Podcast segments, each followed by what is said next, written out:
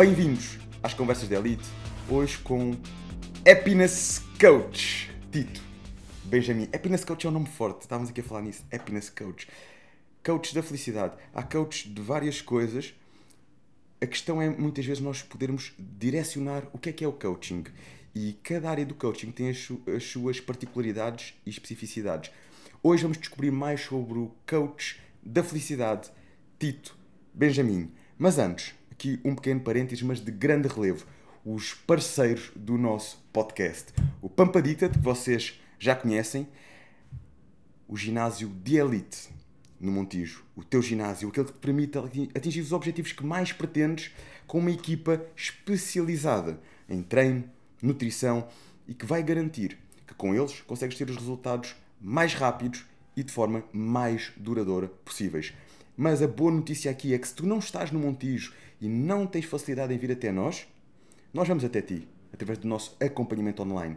Por isso, pampadicted.pt é o nosso site, estamos lá para poder ajudar-te, acompanhar, esclarecer as tuas dúvidas, pergunta-nos como e junta-te à nossa legião. E neste seguimento, um outro parceiro de força na parte da suplementação desportiva, quer dizer, neste momento já não é só suplementação desportiva, já é muito mais do que isso, a Prozis, onde com o cupom PAMPADICTED, para além das várias ofertas, para além do desconto, vocês têm ainda a possibilidade, quem for do Montijo, de levantar no ginásio e ter ainda pontos extra nas vossas encomendas. O Pão Pampadicta pode ser utilizado em qualquer compra, sempre com o vosso desconto, com ofertas e se optarem por fazer o levantamento da vossa encomenda no ginásio, ainda tem condições especiais. Agora, vamos àquilo que realmente importa aqui hoje. O nosso convidado, Tito Benjamin. Tito, obrigado por estás aqui, por conciliares na tua rotina, para estarmos aqui a conversar um bocadinho e, no fundo, não é, a receberes-me como o teu próprio nome indica, nome, ou neste caso, aquilo que tu representas, não é? É, exato. Os sorrisos, a felicidade. O que é isto, Tito? Conta-me. Olha, sabes que receber com sorriso é sempre engraçado porque é mais forte do que eu. Sério, é mais forte do que eu. Ah, mas o que é que é isto da- do coaching da felicidade? Olha, eu gosto de encarar como, ahm, como sendo um, um- um encontro com a tua essência, com aquilo que tu és por natureza. Tipo, o que é que- quando nós nos perguntamos assim, imagina, quando alguém te pergunta, e eu já fiz esta pergunta a milhares de pessoas, tipo, o que é felicidade para ti? Ah, e o interessante é tipo o amor. É, não é ninguém te responde da mesma maneira. Anda, anda tudo ali tu consegues encontrar ah, padrões, consegues, consegues aglomerar alguns, mas às vezes o que é felicidade para um não tem nada a ver com o que é felicidade para outro. Então eu, quando, quando nós não conseguimos definir algo, eu encaro isso à nossa dimensão do ser, à dimensão mais espiritual. Ok, então este, este gajo simplesmente não consegue explicar aquilo é porque não é para explicar, man. E está tudo bem com isso. Então, tendo em conta isso, eu encaro que o coaching, eh, o coaching, happiness coaching, ou coaching da felicidade é muito tua encontra, o teu encontro com a tua própria essência, ah, com o teu eu. É aquilo que se diz, pá, nós ficarmos um bocadinho mais centrados. Quando nós nos permitimos fazer isso e, sentir, e ser isso, quando nós nos permitimos simplesmente ser, a magia acontece e nós sentimos-nos felizes. Fazer. Então, basicamente é isso. Eu estou aqui já. Bem, eu, tive- eu- eu- não, não, não, não. Pelo contrário, pelo contrário. Nice. Um, eu, eu gostei tanto da tua explicação que eu tinha uma pergunta e vou passar, vou deixá-la para depois. Ok. Uh, a pergunta era como é que tudo isto começou, mas já lá vamos. Já lá. O que eu queria agora aqui perceber era isto de encontrarmos a nossa essência, sabes? Porque o encontrar a nossa essência nos dias de hoje, Uhum. numa sociedade em que eu acho que as pessoas estão cada vez mais desconectadas, al- aliás, as pessoas estão muito conectadas, não é com a sua essência, é com, com as redes Uhum. Com tudo. sociais, com tudo menos com aquilo que realmente importa. Yeah. Uh, estamos numa sociedade onde é tão fácil nós, devido às distrações, devido aos estímulos externos, nos descentrarmos e, e, e quando nós nos descentramos de nós próprios, perdemos um bocadinho isso que é o que é que nos move, o nosso propósito, a nossa essência, aquilo que está cá dentro, que muitas vezes a gente não sabe explicar, mas que nos leva a fazer algo de único, de diferente no mundo. Co- Como é que é isto para ti, a essência? Como é que nós nos podemos encontrar É. ou ajudar a encontrar a nossa essência? Olha, eu- vou acrescentar uma coisa. Tu disseste, perdemos, quando nós nos descentramos com a nossa essência, perdemos um bocadinho. Eu digo perdemos totalmente, é? Totalmente. E hoje, hoje imagina, nós, nós somos bombardeados. No outro dia surgiu um estudo eh, em que dizia que nós, numa semana, hoje em dia, temos acesso à quantidade de informação que há 50 anos tínhamos numa vida. Tipo, isto é, wow. numa semana nós temos acesso à quantidade de informação que há 50 anos tínhamos numa vida. Então, é normal na nossa mente começar a ficar completamente desfocada, completamente focada em coisas externas e não internas. Uh, se nós repararmos, imagina, tu tens os mídia que nos pintam um cenário caótico, porque invariavelmente vende e nós começamos a consumir porque temos uma mentezinha programada para a sobrevivência. Então, se eu for despertar sinais, se eu for uh, criar alertas, eu vou ter uma mente completamente atenta para aquilo. Né? Então a minha mente vai ficar tipo sempre, oi, oi, mas eu quero olhar para ali. Não, não, mas está ali um perigo, está ali um perigo. E a tua mente faz-te isto de uma forma horrível. Né? Depois tens os patrões. Os patrões, na maior parte do tempo, por. Eh, e não, eu não gosto muito de generalizar, mas eh, grande parte dos patrões fomentam uma, uma mensagem que o que tu estás a dar não é suficiente. Ainda por cima vivemos numa mentalidade tuga que é há sempre, preciso sempre mais, é sempre o sacrifício, suar a camisola, sangrar a camisola. Uh, estás a ver? Uh, e quando nós somos pintados, às vezes os nossos próprios amigos, às vezes temos os nossos próprios amigos que nos pintam, Ei, ó, tu, tu, não vais conseguir fazer isso, mano. Pá, tens mesmo a certeza que queres fazer isso? É que se tu fores fazer isso é, é desafiante. Pá, uma relação perfeita, não existem essas coisas das relações perfeitas, pá. Estás a ver? Ou seja, todo este aglomerado de, de padrões e de circunstâncias em, em, áreas diferentes da nossa vida fazem com que nós comecemos a questionar uh, e a colocar-nos à prova. Porquê? Porque, em última instância, nós somos um animal social. Estás a dizer, nós precisamos desse, desse suporte, precisamos daquele apoio, daquela aceitação, e quando não a sentimos, ficamos tipo. Só, man, a sociedade hoje em dia vive-te a dizer que tu não és aceito. Tipo, imagina, cenas de modelo, tu tens que ser como aquele. Uh, olha, eu trabalhei 18 anos também no fitness, né? Aquela, uh, o culto do corpo. O culto do corpo, porquê? Então, eu sinto que uh, o encontro, isto aqui é preciso sempre pensar muito bem as maneiras como nós dizemos as coisas, né? Uh, é tipo aquela coisa de uma coisa vai para a internet fica eternamente registada. Uh, é muito importante nós pensarmos mais do que na ação. Porque, imagina, depois nós somos muito focados nisto, no julgamento. Né? E vamos, epá, aquele parvo disse aquela parvoíce. Que estupidez, o gajo é mesmo a pior pessoa do mundo. Pá, um gajo pode se enganar, mano. Estás a ver? E o que tu dizes é simplesmente um comportamento. E mais importante do que os comportamentos é pensar nas intenções. Então, se eu pensar a nível interno, okay, qual é que é a minha intenção? Muitas das vezes eu pergunto muito isto, olha, quando eu dou formações, quando eu faço palestras, eu pergunto tipo, qual é que é a tua intenção em estares aqui? E há muita gente que começa a projetar. O que é que é isto de projetar? Como eu não faço puta ideia qual é a minha intenção, digo, a minha namorada obrigou-me é uh, pá, tipo, olha, não tinha mais nada que fazer, vim para aqui. Invento uma desculpa qualquer irónica, uh, porque eu não sei qual é que é a minha verdadeira intenção. Uh, e eu estou a falar só de intenção, não estou a falar de propósito, que isso já seria um, um nível ainda mais profundo. Ainda não? É? mais profundo, é? Não, é simplesmente, pá, qual é que é a tua intenção, mano? Estás aqui a fazer o quê? Tipo, porquê é que tu estás aqui? Então, esta no, no nível interno, numa análise interna, quando vamos analisar, fazer uma análise externa, também é muito importante perceber qual é que é a intenção, porque a intenção pode ser tipo, bem intencionada ou malicioso, não é? Então, eu pensar assim, antes de eu começar logo a julgar, que é tipo, é o mais fácil de fazer, o gajo acabou de ter uma ação que na minha perspectiva é uma ação horrível. E isto é importante, perspectivas, né? Alguém teve uma ação, na minha perspectiva é horrível, pá.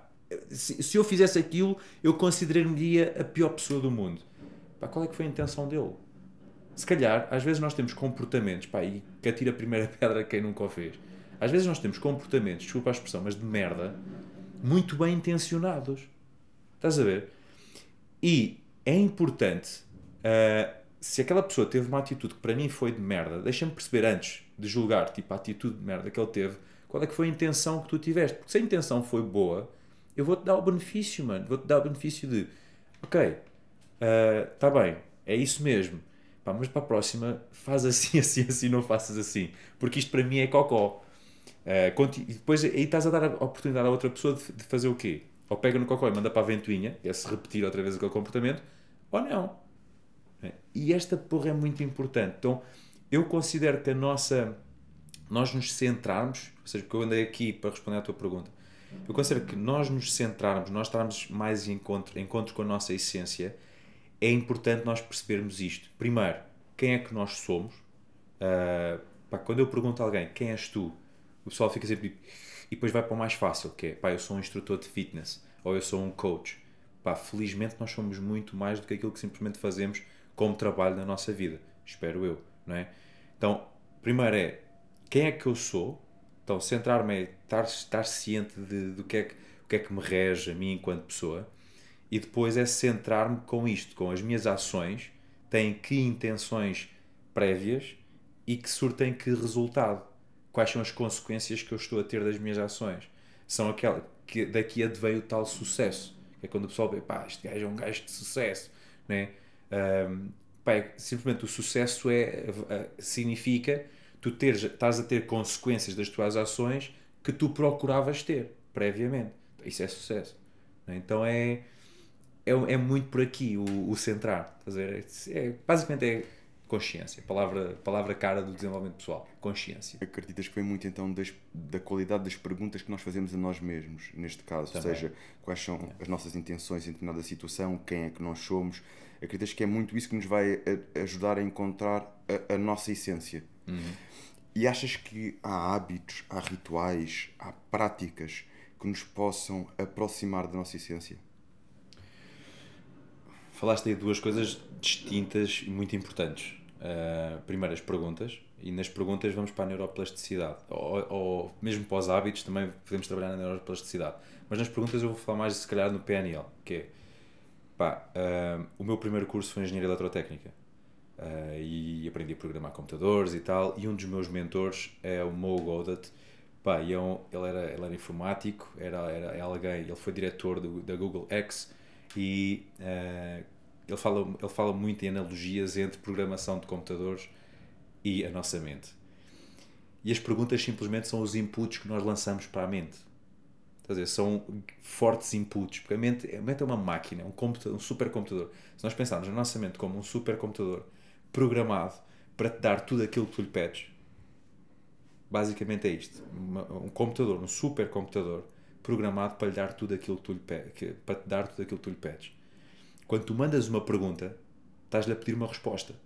Pá, e ele vai ficar ali naquela, tipo, a super processar a informação, todas as informações que tem. Quais é que são todas as informações que tem? Pá, tu tens X anos, né? não vamos aqui estar a meter a tua idade, né? tu tens X anos. Os teus X anos, vezes 365 dias, vezes 24 horas, vezes 60 minutos, vezes 60 segundos, é a quantidade de experiência que tens na tua vida que no teu inconsciente está tudo lá guardado. Eu gosto de pensar nisto como uma biblioteca com, com livrinhos, estás a ver, todos arrumadinhos por secções. As secções são as tuas áreas, a minha área de família, a minha área de trabalho, carreira, a minha área de hobbies. Estás a ver, tens as secções todas, os meus amigos, tens essas secções todas arrumadinhas. Cada livro é tipo o teu amigo A, o teu amigo B, o teu amigo C. Abres o livro e tens as experiências todas que tu já viveste. E o teu inconsciente tem esta porra toda armazenada teu consciente, às vezes eu pergunto assim: quantos livros tens na tua biblioteca? Por exemplo, vamos fazer este exercício. Quantos livros tens na tua biblioteca? Uma boa pergunta, não sei. Tipo, tens mais de 100? Não, também não. 50? É, diria se calhar ali em torno de uns 40. 40 livros. Ok. Então tens 40 livros na tua biblioteca.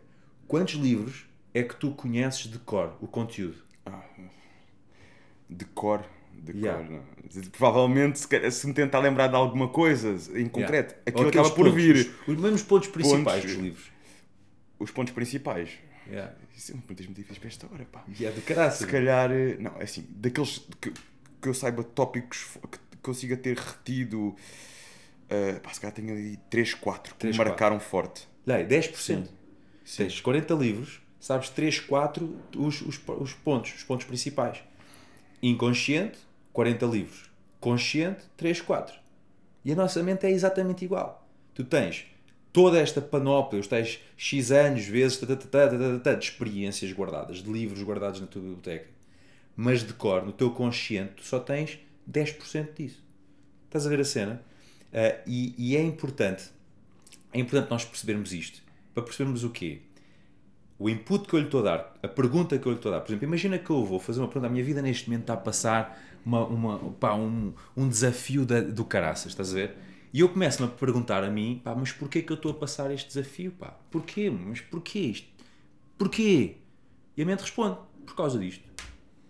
Ela vai lá à tal biblioteca, vais, a- vais dormir e o inconsciente fica ali a programar e dá-te dá a resposta.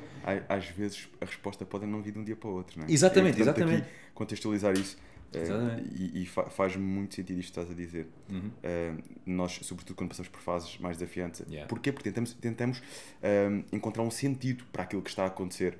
Uhum. E às vezes queremos as respostas de um dia para o outro. E depois também temos de ter a capacidade de esperar pelas respostas no momento certo. Não apressar as coisas. Yeah. Porque às vezes a primeira resposta que nos vem à cabeça não é aquela. Vezes- nós temos que sentir, agora sim, agora encontrei a resposta. E isso é uma coisa que, que só que somos nós, só nós é que sabemos isso. Não é quando chegou o momento, a resposta chegou. Ah, agora isto faz-me sentido. É? E às vezes pode demorar, eh, pode ser de um dia para o outro, como pode demorar seja, um mês, dois meses. É mais uma variável que é, primeira, a qualidade da pergunta, para teres a qualidade da resposta, e depois o timing da resposta, que são dois, duas variáveis muito importantes. Por exemplo, aquilo que eu estava a dizer, dentro da qualidade. Se eu fizer uma pergunta do porquê, imagina que eu estou a passar uma adversidade qualquer na minha vida, eu, ah, pá, porquê que isto não está a acontecer? E a mente responde, por causa disto, Tito. E tu ficas, ah, ok. Que poder é que isto dá? Que utilidade é que isto traz? Nenhuma. Fica, ficas só naquela, naquele bloqueio, naquele ciclo interminável de, pois é, por causa disto, pois é, por causa disto, isto aconteceu. Imagina, eu errei e estou a ter uma consequência de um erro que eu fiz. Eu, mas porquê que isto não está a acontecer? Ah, pois porque erraste, porque fizeste aquilo. Agora, se eu perguntar assim, o que é que eu posso fazer para resolver isto? O que é que eu posso fazer? De que forma é que eu posso usar isto a meu favor? Estou a passar por uma adversidade, em vez de perguntar porquê que isto me aconteceu, eu pergunto o que, o que é que eu posso usar, como é que eu posso usar isto a meu favor? E a resposta que a mente vai dar já é tipo, ah, então aqui é a qualidade. Depois tem a ver com o timing, outra coisa é o timing. Pá, e hoje, ah, olha, há pouco estava estava a passar aqui no Montijo e estava a ver uma cena bem interessante que eu nunca, já não via há bué, que é uma loja de suplementos. E um dos teus parceiros é a Prozis. E eu pensei, pá, Prozis, inteligentemente, foi como a Uber, foi como tipo. E eu sou feliz pela. Eu gosto muito quando marcas portuguesas bombam. Pá, e a Prozis é uma marca portuguesa a dar cartas, estás a ver? Ah, passa publicidade, mas são, são supporters, portanto está tudo bem. Aliás, e- é importante dizer que contribuem para que nós possamos continuar a crescer como podcast também. Por isso, Ok, não então é? espetacular. Bora lá falar mais um acho, acho que é assim. é, é, temos que, não, não, é, não é só a, a parte de fazer ou não Yeah. publicidade, é, é reconhecermos marcas que apoiam iniciativas que, Sem dúvida, que- sem dúvida. portuguesas também. Não é? Yeah, sem dúvida, sem dúvida. Pá, e, e eu estava a ver, meu, a Prozis conseguiu a cena de se tu pedires uma cena, um, um pedido qualquer até às 3 da tarde, no dia a seguir tens em casa, mano. Ou então tens aqui no Pamp, no Pamp Addict e está tudo bem. E ainda tem descontos, estás a ver? E está a Não, acontecer. estás fora, não tínhamos combinado Não isto. está. Né? Pá, e, e, e o, o que é que acontece? Isto, este- estas, estas possibilidades que a internet nos trouxe, a, a tal, o tal acesso à informação, fez com que nós hoje somos completamente dopaminados, meu. Mas completamente dopaminados. Dopamina, aquela hormona que nós lançamos, neurotransmissor que nós lançamos quando tens a sensação de achievement.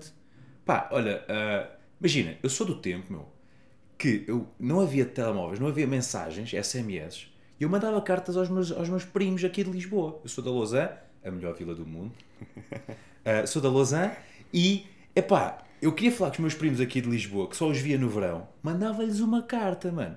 Eu tinha que esperar um mês para a resposta. Estás a ver a cena? E eu não sei, eu imagino a pergunta de como é que tu estás? Pá, escrevia, mandava, metia nos correios, né? um mês depois, é pá, estou bem, as coisas estão a correr bem. Hoje em dia, tu mandas a mensagem, tens o tic, tens o duplo tic, se o duplo tic fica azul, tu ficas doente, meu. E se não tens Vou resposta. atualizar a ver se Yeah. ninguém não respondeu. E, e se for, e se for para o teu crush, se for para, para, para a tua ser, estás chateada comigo. Já, já, já, já vai haver caso. Já te- estás a ver? Por causa da porra de um duplo, de um, de um duplo tic azul. Percebes? Então é muito importante nós percebermos e respeitarmos o timing. Pá, agora, aqui entra, entra outra questão. Agora meti aqui esta cena de relacionamentos. Ah, pá, não há nada pior do que não respeitar o timing. Estás a ver? Não, não respeitar timings de o teu timing, o timing de outra pessoa. Outra questão de estar centrado é se eu estiver centrado, então eu vou perceber o meu timing e vou respeitá-lo. Eu não vou estar, a- eu não vou estar a fazer algo ahm, em prol de. Olha, vou-te dar um exemplo. Algo- Vou fazer uma partilha minha pessoal. Ah, pá, a nível de. Aqui vamos falar de energias masculina, feminina e pesos em relação. Em relação. Meu, eu não sei estar sozinho. Estás a ver? Isto para um homem é horrível. Não sei estar sozinho, pá. Tipo, então havia sempre aquela cena de. ahm, saía de uma relação, entrava numa. Eu, aliás, eu tive uma relação de 13 anos. Saí dessa relação, um mês depois, qual é que é o julgamento disto? Sais de uma relação, um mês depois estás noutra relação. Qual é o julgamento? Ah, afinal, não estava assim tanto. ele acabou, não foi porque ele acabou Pois. porque já tinha outra, que ele tá, né? Não, man, foi vicissitudes da vida e foi esta necessidade de apego. Percebes? De, oh, estou sozinho, mano, e agora? Alguém? Estás a ver? Ah, acabei essa relação, um mês depois, isto é a cena do mês, só pode. Um mês depois, boom, bora lá para outra. Estás a ver? Ah, depois acaba, acaba mais uma vez. Um mês depois, boom, tinha voltado para a minha primeira relação. Ah, epá, e eu comecei a perceber, estar centrado. tô- Porquê é que eu estou a dar este exemplo? Porque o eu, eu comecei a perceber que eu estava completamente descentrado. Ou seja, eu estou a fazer alguma coisa, não é pela minha essência, aqui na minha área de relacionamentos, não é pela minha essência, é porque eu tenho aqui um padrão que me está a influenciar negativamente e está a fazer com que eu procure sempre algo porque eu acho que não tenho em mim. Oh, isto é horrível. Olha lá, só, só nesta perspectiva de se eu entrar numa relação porque eu não sei estar sozinho, ou seja, eu entro numa relação só para estar acompanhado com alguém, olha lá o ónus que eu estou a colocar à outra Já pessoa. estamos a partir num pressuposto que não é o- ideal na relação, não é? Completamente. Um pressuposto de uma relação é vamos somar. E Hum, vais estamos a, partir, estamos a partir de uma relação, não quer dizer que não somos, mas que há uma carência. Yeah, yeah, que yeah, precisas de suprimir rapidamente. Sem dúvida. E depois crias aquela cena de pá, quem é que é a pessoa? Aqui nem vou falar de energia feminina nem masculina, mas quem é a pessoa, pessoa, pessoa, que gosta de ter ali um pega-maço, meu? Percebes? Que gosta de ter aquele tipo. Porque quando, quando nós temos esta questão de dependência, de apego, inconscientemente tu vais tipo, não, mas anda cá, não, mas fica aqui, e vais ser aquele cola. Tipo, epá, man, desampara-me a loja, estás a ver? Que era o que o pessoal muito fazia muito, e depois, quando tu és assim, tu atrais aquilo que tu és. Percebes? E depois tu vais atrair isso. Man, então, olha, neste momento, neste momento da minha vida, tipo 2003, maio de 2023, o que é que acontece? Eu não quero estar sozinho. E é, uma, é algo, pá, é super consciente hoje em dia. Cada vez mais estou centrado comigo. E às vezes o pessoal, às vezes o pessoal pergunta assim: pá, tu és super feliz. No outro dia estava a fazer uma live e perguntaram-me, tipo, pá, tu como coach e tal, tu sentes que tens as rédeas da tua vida? Eu, uau. Primeiro, eu não gosto de super-herói. Não gosto de nós nos super-heroizarmos. Eu gosto de super-viver, mas sei que nós somos imperfeitos. Ah, eu achar que um coach, imagina um coach de performance, um coach de finanças, um coach qualquer, ou alguém formado numa área, ou especializado numa área, ah, não pode não ser expert nessa área, é só estúpido. Não é? Não, não vamos mais longe, Tito. Repara numa coisa. Todos nós sabemos que a felicidade eh, Hum. são. Nós procuramos constantemente a felicidade, não é? Yeah. Mas a felicidade é um caminho. A felicidade são pontos nesse caminho. Yeah. É impossível alguém estar sempre 100% E ainda feliz, bem. não E é? ainda bem. Porque senão não íamos saber o que é que era o resto. Aliás, ia, Yeah. ia haver um desequilíbrio. Yeah. Porque é normal, nós temos momentos em que estamos eh, mais. eh, não, não tem que ser necessariamente infeliz, hum, está-me aqui a faltar a melhor palavra, mas se calhar que estamos Sim, não estás tão on, estás, estás exatamente, mood assim um bocadinho mais um em baixo. flow, um flow talvez mais regular, momentos de felicidade, de Tives êxtase tristeza? eh, e momentos de tristeza. Uhum.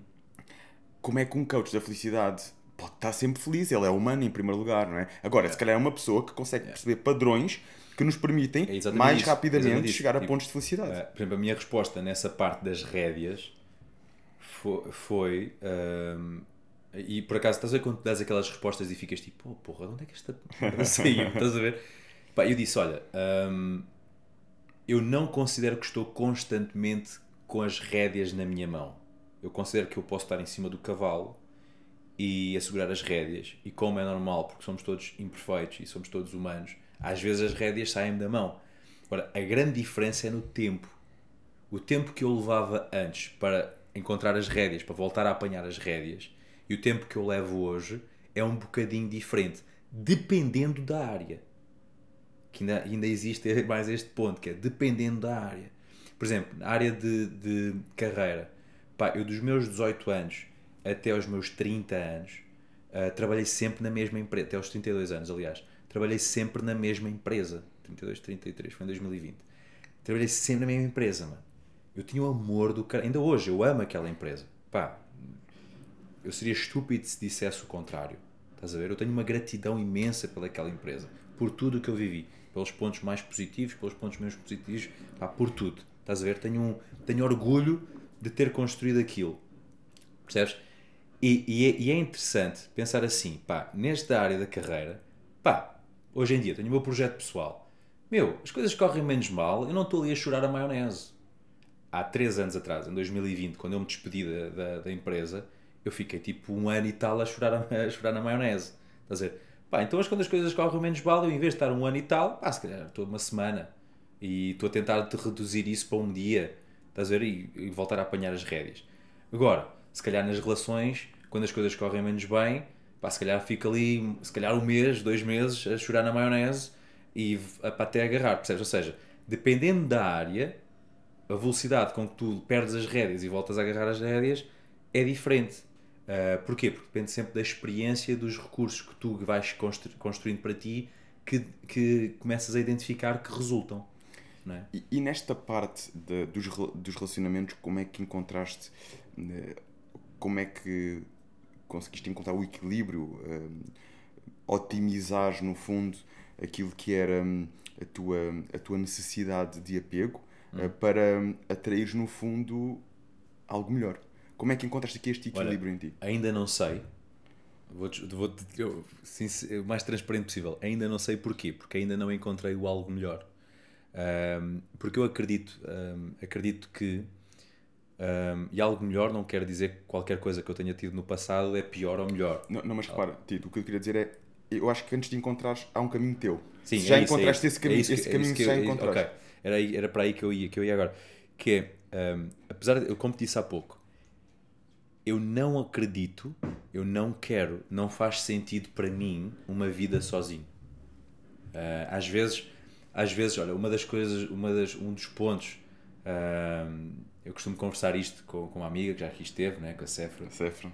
E, e, e, eu costumo dizer, pá, o desenvolvimento pessoal, mas isto, é, isto é uma opinião muito particular, ok? Que é o meu modo, eu demorei algum tempo a entrar na área de desenvolvimento pessoal Uh, porquê? Porque eu quis, encontrar, quis me centrar dentro desta área. E eu não me estava a identificar muito com a área. O desenvolvimento pessoal, numa perspectiva de empowerment pessoal, seja ele masculino, feminino, seja ele uh, empowerment sexual, empowerment mental, whatever, o que for, se ficar como um fim, transforma-nos numa sociedade extremamente egoica. Percebes? Porque é o empowerment, é o teu eu, é trabalhar no teu eu, eu, eu, eu. E eu acredito que o desenvolvimento pessoal é um meio, não um fim. É um meio para um fim. Ou seja, eu desenvolver-me a mim pessoalmente, uh, o que quer que seja, uh, o recurso que for, a característica que seja, vai-me possibilitar depois uh, interagir com o outro de uma forma mais plena. Então, esse para mim é o meu objetivo como uh, desenvolvimento pessoal. Desenvolvo-me para interagir de uma forma mais plena. Ou seja, se eu for completo, tal questão da relação, duas meias partes. Eu gosto da equação, para uma relação, gosto da equação vezes. Às vezes o pessoal mete 1 mais 1 igual a 3 ou a 2 ou whatever. Eu gosto de 1 vezes 1 igual a 1. Porque tem a ver com três identidades distintas. E é importante nós pensarmos nas três identidades numa relação, pensarmos nas três identidades de forma distinta, dispar. Que é o eu A, o eu B têm que estar inteiros. 0,9 vezes 1 é sempre igual a 0,9. Nunca é igual a 1 ah, e não há aquela cena do Salvador Sobral. Podemos amar por 2 e não sei o quê. Ok, 0 vezes 2 é igual a 0. Já foste. Estás a ver? Uh, 0,9 vezes 2 também não vai dar, não vai dar, vai dar cocó. Estás a ver? Então, 1 vezes 1 é igual a 1. Um tem que estar inteiro, o outro tem que estar inteiro para conseguirem ter uma relação que é uma terceira identidade construída em conjunto inteira. Uh, então, neste momento, eu acredito, eu não quero, porque é que eu te estou a dizer isto? Para responder à tua pergunta. Não me faz sentido uma vida sozinho, não, de todo. Uh, para mim, por exemplo, quando me perguntam assim, felicidade, há três níveis de felicidade. A felicidade é tua, o teu nível de felicidade é tua, porquê? Porque é, o teu, é a, tua, a tua essência, és tu. Uh, eu acho que quando o pessoal, aquela máxima de procuras a felicidade, felicidade está lá dentro, felicidade não está lá dentro, felicidade és tu, é o teu ser. Estás a ver? Então por isso é que ela está lá dentro, porque o teu ser está lá dentro. Felicidade és tu, é tu. Olhas para o espelho e está ali a felicidade, é o teu ser. Um, Sentes-te e está ali a felicidade. Estás a ver? Então, este é o primeiro nível de felicidade. Okay? Felicidade pura, só. Depois tens o felicidade plena. Eu tinha aqui é uma história muito engraçada, pá, que eu adoro filmes, adoro cinema. Uh, e numa vez numa live estava a falar e eu todo pomposo, todo, todo, estás a ver, todo ali armado, peito feito e não sei o quê. Eu tenho uma frase e digo, pá, para mim a felicidade só é plena quando partilhada. E alguém responde, ah, isso é do filme uh, Into the Wild. E eu, hã? Pois é, do filme, ele disse isso lá no filme. E eu, eu nunca ouvi isso.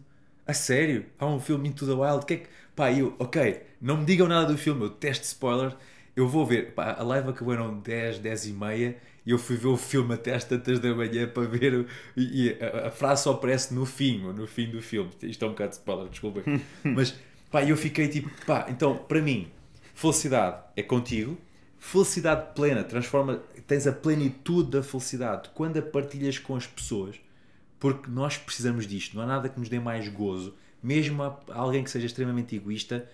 Pá, ele, se for sincero consigo próprio, uh, simplesmente ele está a ser egoísta com alguma ferida. Mas nem vamos para aí, senão íamos para as feridas emocionais.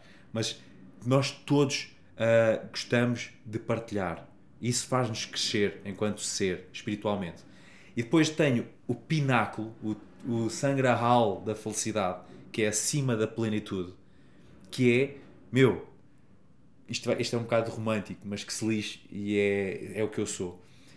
É quando tu consegues encontrar alguém que decide diariamente continuar ao teu lado, a construir a vida ao teu lado, a construir tipo tudo aquilo que querem construir os dois. Uh, quer seja a tal identidade conjunta, quer seja a abundância conjunta, quer seja tipo sucesso conjunto. Meu, isto não há nada mais, que nos faça mais feliz do que permitirmos-nos uh, ou termos a, a, sorte, e aqui vou dizer mesmo sorte, que há coisas, tu, há coisas que por mais que tu faças tens que estar aberto para isso e tens que ter as oportunidades para isso. Ah, podemos criar as oportunidades. Pá, às vezes não. E é preciso, é preciso também perceber que o mundo, o universo também tem que conspirar a nosso favor. Porque se, eu, se imagina, se eu for fechado a eu construo a minha sorte, eu consigo isto, eu consigo aquilo, eu, e tudo e mais alguma coisa, e tudo depende de mim, eu estou a perder uma grande margem de possibilidades e de recursos, que é a porra do universo conspirar a meu favor, meu. Que é aquilo que não depende. Que é aquilo que não depende. Então, nesse patamar, entrega e confia. Entrega e confia que o universo vai conspirar a teu favor e, e, e, e paradoxalmente, o que é muito fixe, quando nós começamos a acreditar, pá, eu até me arrepio quando digo estas merdas, porque é mesmo fixe que é quando nós começamos a acreditar nisto, o universo começa de facto a conspirar a nosso favor. Porquê? Nós libertamos o tal sistema de crenças e começamos, ativamos uma cena espetacular chamada SAR e começamos a identificar oportunidades que antes não identificávamos. Porquê? Porque, pá, nós acreditávamos que era tudo à lei da bala. Olha, quantas pessoas acreditam que o sucesso só vem depois de sangue, suor e lágrimas e quando vem sorte, ou seja, quando uma cena cai do céu, tu pensas, oh, isto não, não, isto não, a mim não me acontecem estas coisas. Vai, vai aparecer alguma coisa má. Pá, e a coisa má foi uma nuvem no céu. Eu sabia, lá está, aquela nuvem vai fazer chover. Aprecia, meu. Se nós acreditarmos que o universo também conspira a nosso favor, permite-nos apreciar estas, estas sortes da vida. Então, é preciso também sorte para, para essa pessoa, para, para o nosso, nosso mais do que tudo aparecer. E como é que nasceu esta, esta paixão pela área do, do da felicidade, da felicidade. explorares mais sobre a felicidade. No fundo, felicidade é que todos nós queremos. Uhum. Todos nós queremos. Às vezes, eu, eu acho que uh, cada um à sua maneira uh, procura chegar claro, lá, não é? Claro.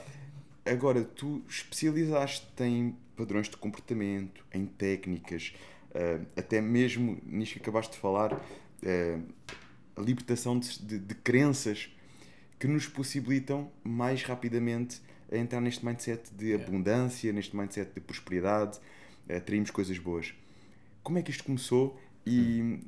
de onde é, de onde é que nasceu realmente esta vontade de poderes ajudar mais pessoas a serem mais felizes?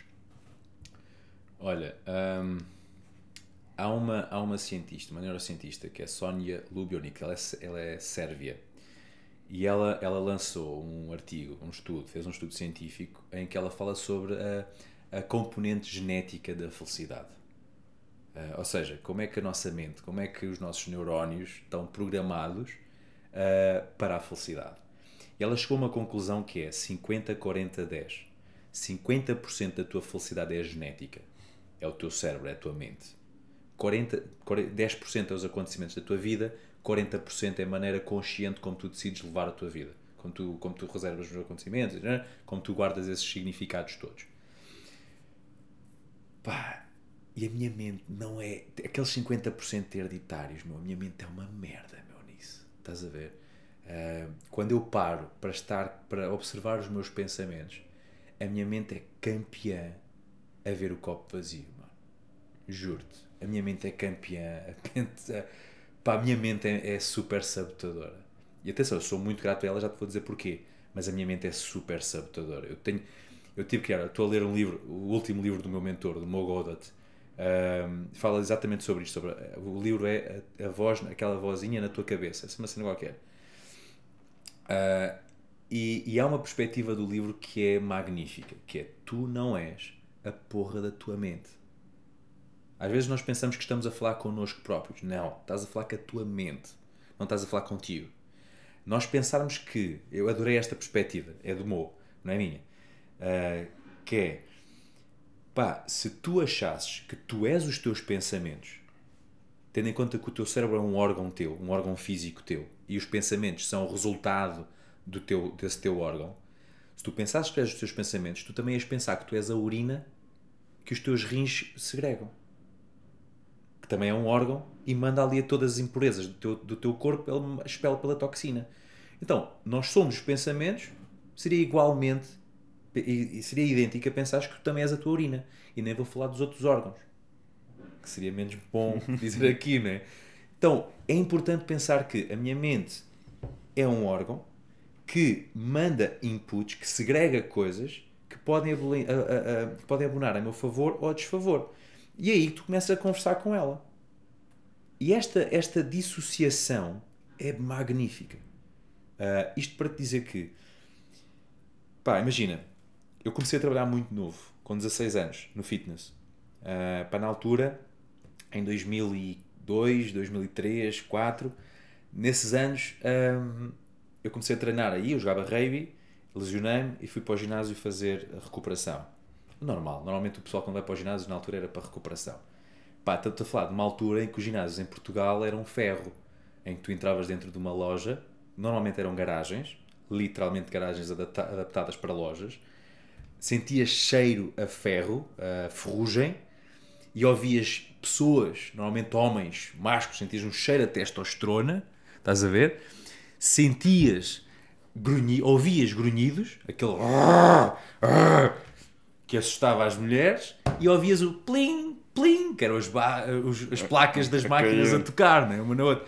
Pá, que isto ainda hoje me dá gozo, meu. Quando entro num, num desses ginásios, já existem poucos cá em Portugal, mas quando entro nesses ginásios, pá, aquilo, automaticamente a minha mente viaja para memórias brutais. Só que o que é que aconteceu aqui? Eu entrei nesta área e eu tive a felicidade de ser recrutado depois, no ano 2006, por um Health Club. Mano, ali foi a revolução dos ginásios em Portugal. Tipo, se tu chegasses a um Health Club e dissesses que aquilo era um ginásio, eles mandavam dar uma volta, davam-te porrada. Isto não é um ginásio, isto é um Health Club. Isto é um Health and Fitness Center.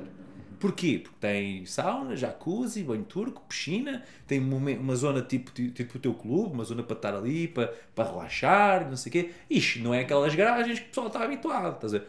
Demorou alguns anos até o pessoal permitir que, que, se chamasse ginásio a um health club. E hoje em dia quase não existe o termo health club em Portugal, felizmente. Uh, mas isto é outros, outros 500. O que é que acontece? Eu trabalhei 18 anos nesta área. Eu fiz tudo aquilo que, que dá para fazer. Minha especialidade era aulas de grupo, mas eu fiz tudo aquilo que dava para fazer na área. Desde pedreiro, uh, nós na, na, empresa abrimos 4, 5, 5 clubes, uh, desde pedreiro até. 4 clubes, aliás, chupa. 4 clubes, e desde pedreiro até a direção do, da, da, empresa, pá, eu fiz tudo. Estás a ver? Uh, eu trabalhava, pá, nós tínhamos milhares de sócios no, no clube que eu era diretor, milhares de sócios tinha meia centena de colaboradores. Uh, eu todos os dias estava com centenas e centenas e centenas de pessoas. E eu tinha um ego, eu vivia muito pelo ego. Quer dizer, eu fazia questão, olha, até muito, muito tarde da minha vida, eu, eu tinha uma crença que era: toda a gente tem de gostar de mim. Isto é horrível para se ter.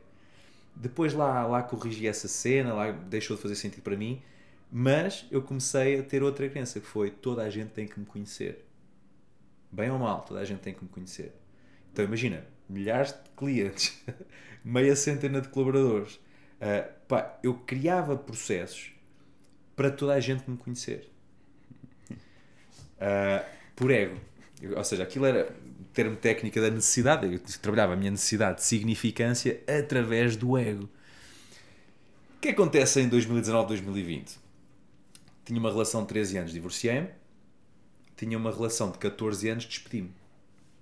Tinha uma relação de 8 anos que eu trabalhava naquela empresa, naquele ginásio, e trabalhava na equipa nacional de fitness, na Manze, na Mills Internacional. Então, 13, 14 e 8, ou seja, relações tipo duradouras, né, que tens aí, eu terminei tudo em meio ano. Tudo. Tudo. E depois em 2020, não sei se te lembras, mas houve ali uma cena em março que aconteceu tipo no mundo que foi o Covid. Estás a ver a cena, né? Eu tinha comprado casa em setembro de 2019. Uma casa tipo brutal. Tipo, estás a ver quando tu queres ostentar sucesso? E pá, uma casa, meu, tipo quase 400 metros quadrados, piscina, campo de ténis, campo de squash. Uh, pá, um, eu tinha, eu tinha um estúdio, um, o meu escritório tinha todos os meus prazeres, todos os meus hobbies estavam no escritório, que era para eu estar ali a estudar e, e contemplava a cena, os meus bens, estás a ver? Tipo, a minha biblioteca de livros, os meus legos, os meu, o meu gaming, pá, cenas que me dão gozo e prazer, estava tudo ali, top. E em março fui obrigado a ir sozinho para casa. Toma lá disso. As coisas numa relação não correram fixe. Pá, e do primeiro para o segundo confinamento foi quando eu me despedi.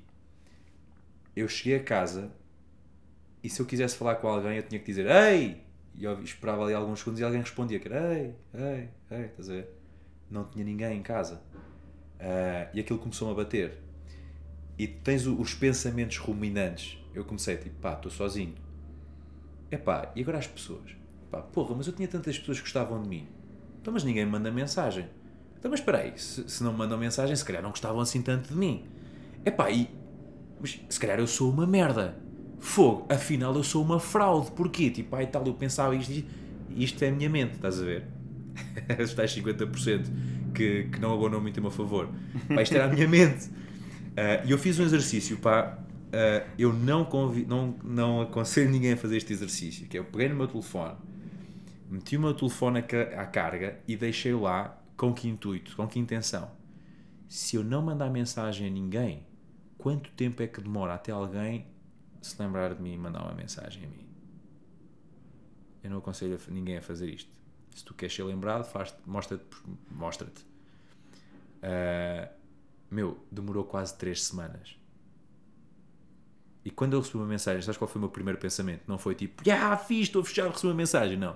Foi, sabes, CSI.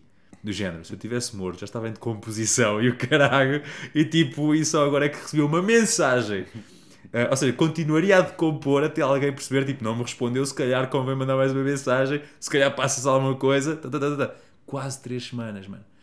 Uh, posso dizer que no dia 30 do 10 de 20, uh, este exercício levou ao, ao, ao, àquele nível de vou resolver esta merda. Uh, e felizmente eu estou aqui a falar contigo por uma de duas coisas.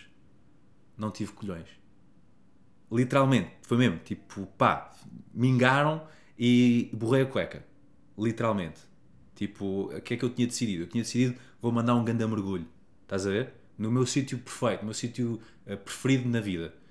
Pá, eu quando cheguei lá, olha lá para baixo e aquela fração de segundo, e por isso é que eu disse que eu estava a falar mal da mente, mas a mente tem uma função magnífica. Apesar dela não abonar muito a meu favor, a função dela, que é a sobrevivência, pá, trabalha espetacularmente bem. Que foi quando eu borrei a cueca ali, automaticamente ela começou a mandar pensamentos de pá, tu não és isto, olha para o teu braço, isto, isto aqui significa resiliência. E eu tipo, olha para o teu braço, e tipo, meu, não, tu não és isso. Começou-me a mandar estes pensamentos, pá, mandei-me para o chão, parti-me a chorar e pensei tipo, ya, yeah, eu não sou esta merda. Uh, e foi aí que eu decidi, tipo, então, se eu trabalhava na área supostamente feliz, os ginásios são conhecidos como o quê? Tipo, o pessoal vai para o ginásio para trabalhar o seu, o seu bem-estar, para, para estar bem. A maior parte das pessoas que diz que vai para o ginásio, eu quando, quando, quando, quando era profissional de exercício e saúde, dizia sempre, pá, é uma parvoíce nós pensarmos que estamos a vender resultados. Não estamos a vender resultados. Antes fosse. Porquê? Era muito melhor para o negócio. Não é? Se nós vendêssemos resultados no fitness, significa que todas as pessoas que entravam para, para os ginásios só saíam quando atingiam o resultado. As pessoas querem experiência. Exatamente, as pessoas querem uma boa experiência. As pessoas ficam onde se sentem bem, onde se sentem acarinhadas, onde sentem que a sua essência é tem uma, uma mãozinha nas costas, estás a ver? É aí que as pessoas ficam. Pá, e eu que trabalhava nesta área das boas experiências e da felicidade e do bem-estar, em que todas as semanas me perguntavam: Tu estás sempre bem disposto, como é que isso é possível? Todas as semanas eu ouvi esta pergunta. Eu vejo-me no cocó, vejo-me no fundo do poço, no, naquilo que eu gosto de chamar o vórtex negativo, e eu vejo-me naquele vórtex, naquele tornado invertido em que só me empurra lá para baixo. Estás a ver? E eu decidi: não, porra, bora lá mudar isto para cima. E dentro do, do, do do, do, do, do estudo da Sónia, pá, o que eu digo hoje em dia é, man, na minha, na minha, na minha genética, dos 50%, eu posso, nem que eu vá buscar só 1%, aqueles 50%. E desculpa a expressão, mas que se foda. Porquê? Porque os 40 e os outros 10 só dependem de mim. Pá, 51, 51 é positiva, porra. Eu vivo com 51% de felicidade, não há stress. Estás a ver? Se os acontecimentos da minha vida e se a maneira como eu defino os acontecimentos da minha vida, se isso depender de mim, se eu for buscar só 1% a parte genética, 51% é positivo. Pai, felizmente eu tenho mais do que 1%. Estás a ver? E tu acreditas que este momento doloroso na tua vida, mas que foi um momento de viragem, uhum. é, porque é, é, é, mesmo isto, estes momentos, yeah. nós podemos uh, e crescemos em todos os momentos da nossa vida, mas é nestes momentos que nós crescemos a sério estes momentos é, que nos transformam. E tu tiveste a tua experiência, eh, tiveste uma fase em que tinhas tudo, mas depois não tinhas nada. Uhum. Não é? Um, a gente começa a perceber, afinal, o que é, o que, é, que é realmente importante ter. Uh, se são as pessoas, se o amor, yeah. ou, ou se são uh, os bens, a ostentação, a, a, a fama, enfim. E, e todos nós eh, em algum momento já nos perdemos em algumas destas áreas. Né? Claro. Alguns encontram-se mais cedo, outros encontram-se mais tarde, mas este momento que, que tu descreveste e descreveste tão bem e que dá realmente a sensação que foi um ponto de viragem na tua vida. Aliás, eu consegui perceber muito bem, criar uma grande empatia contigo porque estamos na mesma área. Yeah. E, yeah. e, e é, eu sei o que é que é isto porque é uma área onde as pessoas, as pessoas vão para o ginásio, vão. No final do dia de trabalho, ou antes de ir para o trabalho, vão para desaluviar, vão para ver coisas, para se divertir, para se rirem. Tá querem ter resultados, querem se sentir bem, mas querem a experiência, querem ter ali o professor que as motiva, que as estimula. E depois, ao mesmo tempo, nós que passamos essa felicidade e que as pessoas epá, uh, valorizam a nossa boa disposição e os nossos, a nossa boa energia, e depois nós também somos humanos, também temos os nossos altos e baixos. Yeah. Uh, e no teu caso, tu passaste por um momento mesmo que pensaste em pôr fim à tua vida mas não o fizeste. A partir daqui, como é que foi este caminho de volta? Aliás, este caminho foi a viragem, certo? Foi, a vira... sim, foi sim, o momento foi em que tu Bora percebeste, lá. ok, eu quero me tornar mais forte nisto, eu quero encontrar felicidade noutras coisas. Uhum. Como é que foi a partir daí? Olha, como todas as mudanças, uh, confusa no início, tipo, pá, e depois há uma cena que é brutal, que é uh, estar atento às coincidências da vida que não existem. Uh, nesse, nessa semana uh, eu, havia uma. Havia uma por exemplo, eu já, eu já, a primeira certificação que eu fiz de desenvolvimento pessoal foi em 2008. Uh, uh, com um foco. O foco era na marca, na nossa marca, nós pensávamos que pá, o PT, como ele é trabalhado, não faz sentido. Então nós temos que revolucionar aqui um bocado do serviço de treino personalizado. E foi na altura do Mourinho. Não, o Mourinho tinha ganho, com, tinha ganho com o Porto, estava no Chelsea, a bombar no Chelsea, não sei o quê. E houve alguém uh, que disse, que eu ouvi uh, numa palestra, ou caraças, que disse, pá, não, o Mourinho meteu-se numa coisa que é o coaching e não sei o quê, e ele utiliza isso como ferramenta para ter sucesso com os seus, com os seus atletas. Pá, eu, ok, começámos a pensar naquilo e fomos tirar, chamámos, na altura era, foi a Cris Carvalho até, e chamámos a Cris, ela foi-nos deu-nos uma certificação, e não, para quê? Para nós criarmos o conceito, e criámos, eu trabalhava no Five, e era o conceito Five Fitness Coaching, uh, que depois abreviámos isto para Five Coach. E era o nosso conceito. Porquê? Porque nós acreditávamos que o treino personalizado, acreditávamos, acreditamos, que o treino personalizado é muito mais do que simplesmente o momento presencial de treino. É tudo o resto. Um, então essa foi a minha primeira certificação. Depois comecei a evoluir. Pá, só que eu tinha um padrão, que era, eu nunca utilizava para mim. Eu não me sentava, imagina, tens um exercício qualquer de, de coaching, um exercício, qualquer exercício de desenvolvimento pessoal eu nunca me sentava para, ok, então bora lá pensar agora um bocadinho em mim e tal, não sei o quê. Não, mano, eu fazia sempre tipo, oh, isto é muito interessante para utilizar naquelas pessoas que passam por isto, isto, isto, isto, e eu posso utilizar isto como ferramenta. Ou seja, eu utilizava aquilo como ferramentas para ajudar, nunca para mim. Uh, nas minhas aulas, eu, eu vivia muito nas aulas para a sinergia. É, eu dava energia para as pessoas replicarem, refletirem essa energia, para eu voltar a refletir e aquele, aquele conjunto, aquele dual de reflexão era o que eu chamava a sinergia das aulas de grupo. Que era isso, meu, era viciado nessa, nessa sensação. Uh, pá, eu dava, eu dava cor, eu chegava a dar, cheguei a dar 40 e tal aulas por semana. Por semana de aulas de grupo. Sistematicamente, todas as. Durante. Eu comecei a trabalhar em 2007, eu não tirei férias. Minhas primeiras férias no clube foi em 2012, 2013. Tive 5, 6 anos um, a trabalhar de segunda a segunda, a dar 40 aulas por semana. Um, pá, porque eu vivia presta, era viciado, completamente viciado nisto. Uh, depois desse momento, surgiu uma oportunidade para eu fazer uma outra certificação que andava adiada por causa do Covid, andava adiada quase há um ano. Foi com o Jorge Coutinho. Uh, epá, e não existem coincidências, porque felizmente a, a certificação dele é muito centrada para o self. Estás a ver? Na minha perspectiva, na minha opinião, é muito focada para o self. E era exatamente isso que eu estava a precisar naquele momento. Porquê? Porque, como eu tinha passado aquele, aquele ponto uh, e tinha chegado a esta conclusão, meu, eu, eu fiquei lixado e fiquei a pensar que, ok, eu vou agora trabalhar em mim primeiro. E aproveitei essa certificação para centrar em mim. Pá, tudo, vou, vou ser o mais vulnerável possível. Meu, eu fiz uma cena pá, que eu já não fazia anos naquela certificação. Foi, eu parti-me a chorar em frente a pessoa, mas a chorar, meu, a soluçar. Tipo, eu nem conseguia respirar. Porque, pá, eu estava a fazer uma. uma estava a ter. Estava a, a, a, partilhar com o pessoal uma cena, meu, que eu nem comigo tinha partilhado. Estás a ver? E eu cheguei, a, cheguei àquele, àquele insight pelo, pelaquela semana inteira de introspeção. Estás a ver? E cheguei ali ao final, eu, tipo, eu preciso dizer uma cena, tipo, pam, ouve meu, e, e, depois estás a ver aquela cena de energia masculina, a querer camuflar o, o tu não podes ser vulnerável. Isto é, eu nem vou chamar energia masculina, vou chamar tipo a literacia emocional, a estupidez emocional masculina, que é não, eu não posso ser vulnerável, tipo, e depois eu, mas eu estou aqui a ser vulnerável, mas que merda é esta? E a minha mente começou a trabalhar naquilo. Pá, então eu digo logo a seguir a isso, eu comecei a focar nesta, neste modo. A mudança começou a ser muito confusa no início. Uh, pá, dois anos depois, o ano passado, uh, por isso é que eu estava a dizer ali, há, há, várias áreas, né? e nós vamos ganhando experiência em cada área, consoante as, as, os, os, as, os estímulos que vamos tendo na, na vida, nessa mesma área. Né?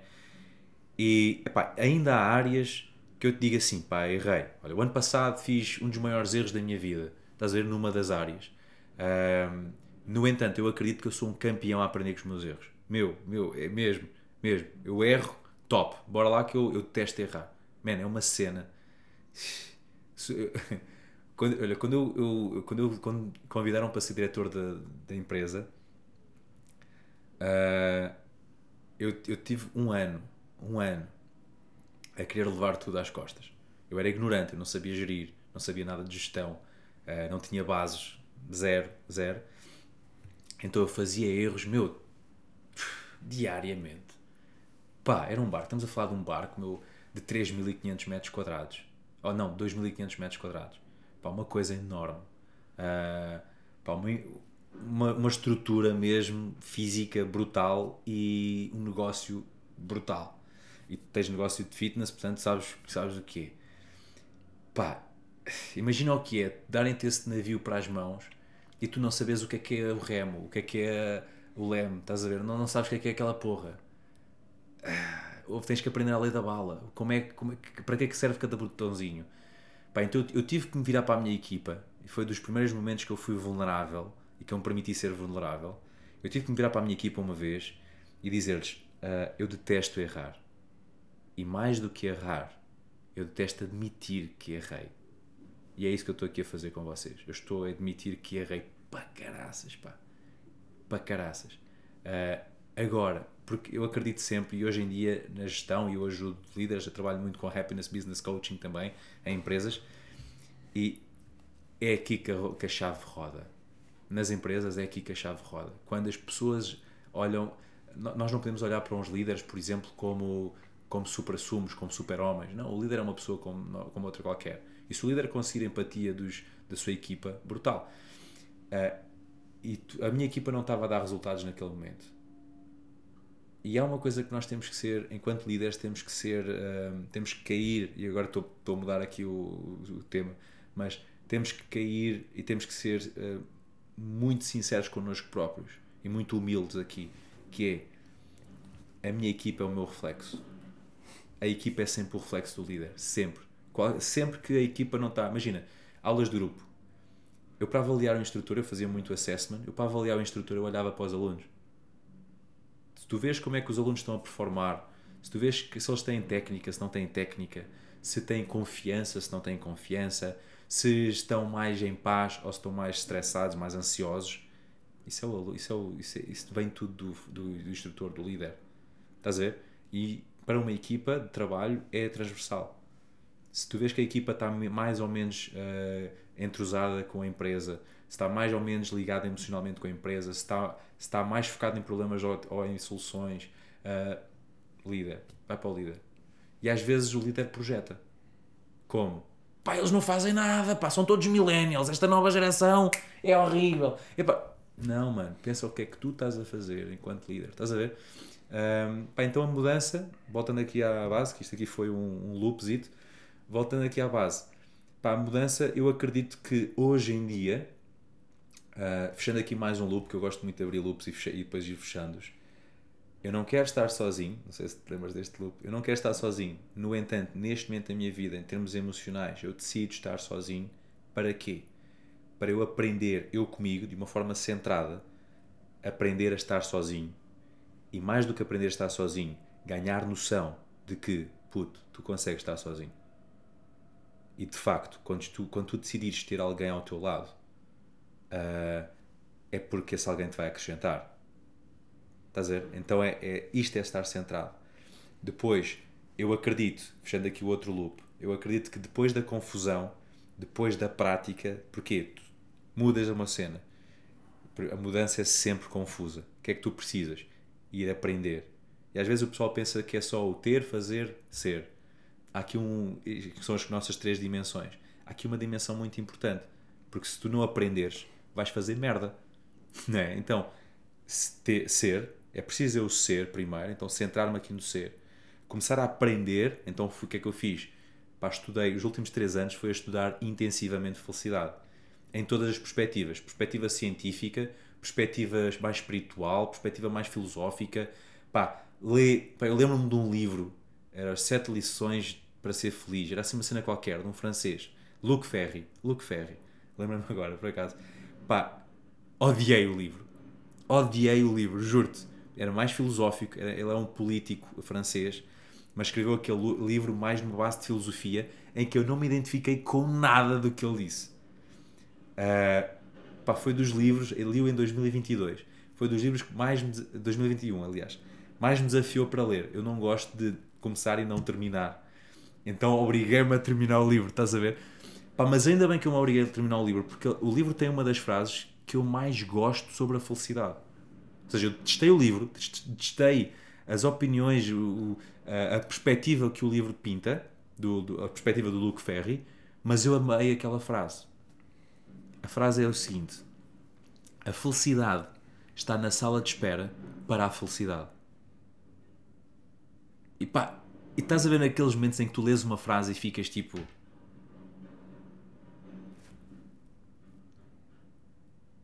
Uau! Tipo, estás a ver? Então, eu não me identifiquei com nenhuma ideia do livro, mesmo, mas aquela frase, meu, vai ficar para mim para a vida, mano. Vai ficar. Uh, então, ser, fui aprender, fui estudar, estudar, estudar, fui fazer, neste momento, pá, olha, redirecionei a minha vida toda novamente, tipo este ano, pá, redirecionei tudo, olha, tô, eu morava, a minha casa toda XPTO, não sei o que, vendia, mandei, mandei dar uma volta, um, a, minha, a minha vida, os meus bens, uh, não é a minha vida, os meus bens, neste momento estão todos dentro de uma garagem uh, em que, estás a ver aquele, aquele síndrome de, de porta-mala de carro, que é quando vais de férias e fechas a mala tipo assim. Eu fechei a garagem tipo assim também, mobília, cenas, tudo lá dentro. Pai, estou a morar numa casa à beira-mar. Tipo, eu acordo com, acordo com as ondas a baterem-me na cara, quase, estás a ver? E, e eu decidi, meu, decidi neste momento estar a fazer isto para me centrar, porque eu acredito vivamente, acredito vivamente que uh, ser eu já sou, estou a aprender, estou a fazer, pá, mais cedo ou mais tarde eu vou ter aquilo que eu quero ter. E aqui é o entrega e confia, a vida tem o seu timing. Uh, às vezes aparece, imagina, às vezes a minha mente, lá está a mente sacana, né? está sempre, pá, mas e tu querias isto, pá, mas tu querias aquilo Pá, eu tenho 36 anos, estás a ver? Pá, eu quando comprei aquela casa em 2019, portanto tinha 32, uh, ah, foi com uma perspectiva de pá, putz, a correr e o caralho, não sei o quê, e, que é, o, é, um dos meus objetivos de vida, uh, ter um legado e, e, ter uma família bonita, né? E pá, e pensei nisso. Pá, quando eu vendi a casa, juro-te, eu estava a arrumar as coisas todas e aquilo era, cada cena que eu arrumava era uma, uma faquita, era tipo, cá, graças porque olha, pá, não tenho aqui os putos, estás a? Estou a vender por, por necessidade, não por vontade. Um, mas, mas eu acredito mesmo que é, pá, é o ónus para teres o bónus. Sabes que há uns tempos um, passava no, nas redes sociais do Lance Armstrong, hum. passou por uma história semelhante à minha.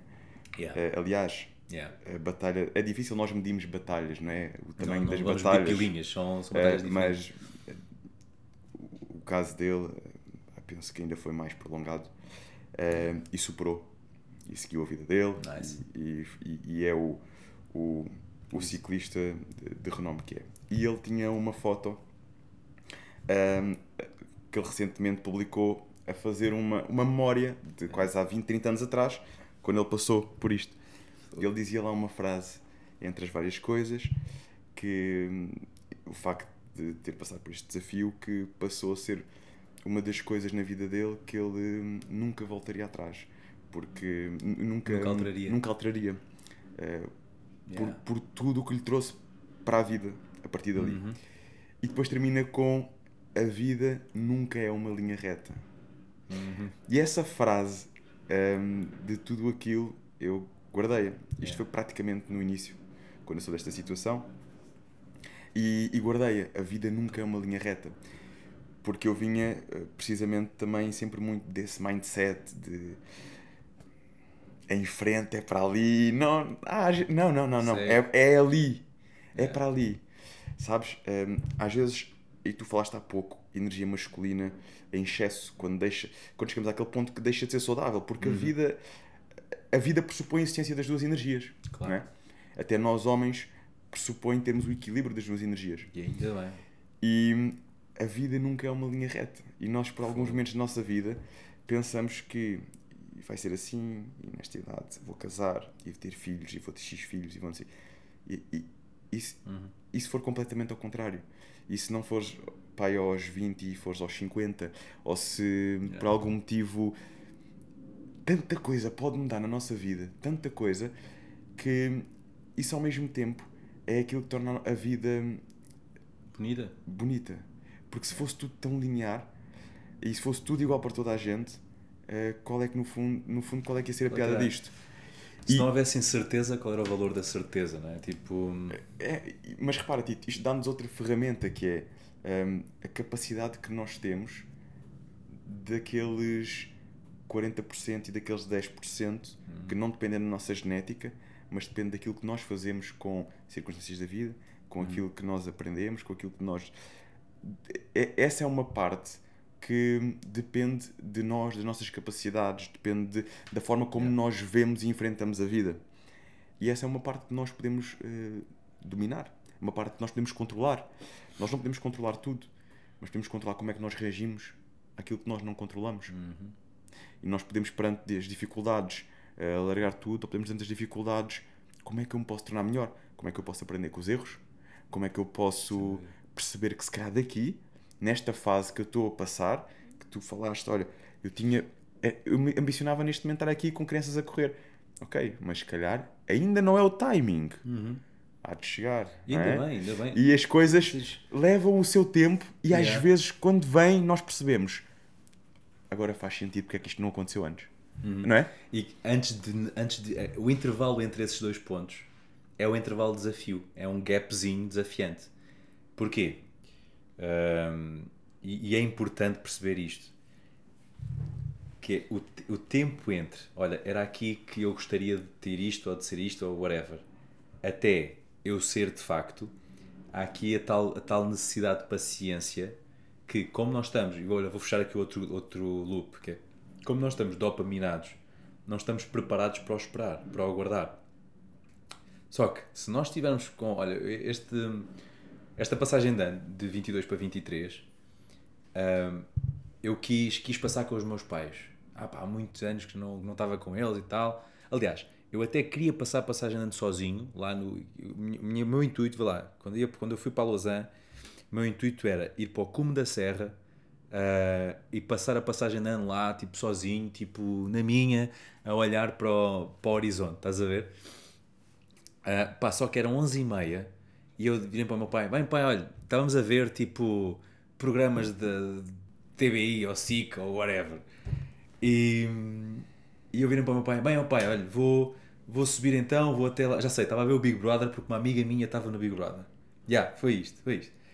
E, e eu tipo, virei para o meu pai: Olha, pai, vou andando, vou lá para cima para a serra. Pá, e ele virou-me aquele olhar. Estás a ver quando tipo, a sério?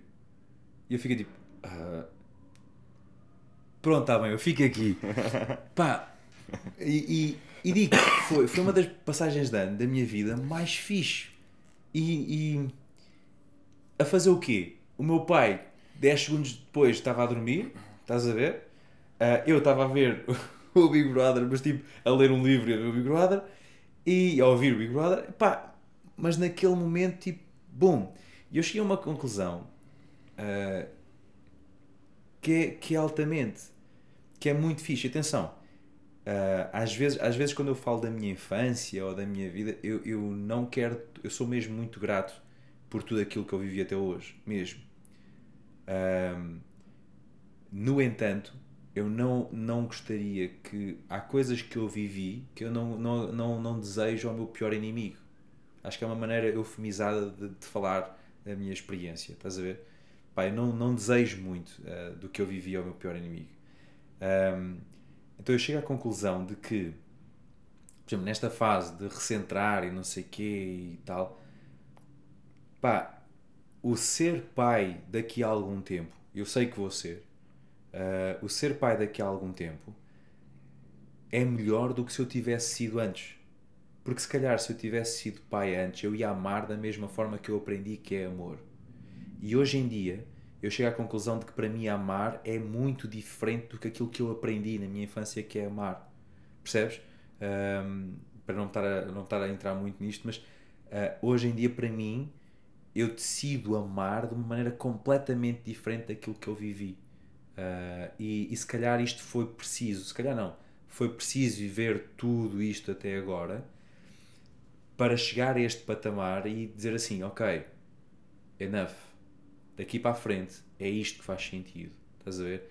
E eu sei que estou muito mais preparado, sendo que, sendo que nós nunca estamos plenamente preparados. mas sei que estou muito mais bem preparado e estou muito mais perto de dar aquilo que eu quero dar e de servir como eu quero servir, de entregar aquilo que eu quero entregar. Estás a ver? Um, pá, isto para mim é felicidade. E como é que tu vês neste momento a definição de amor, de, de pai para filho? De pai para filho? Aí, mano.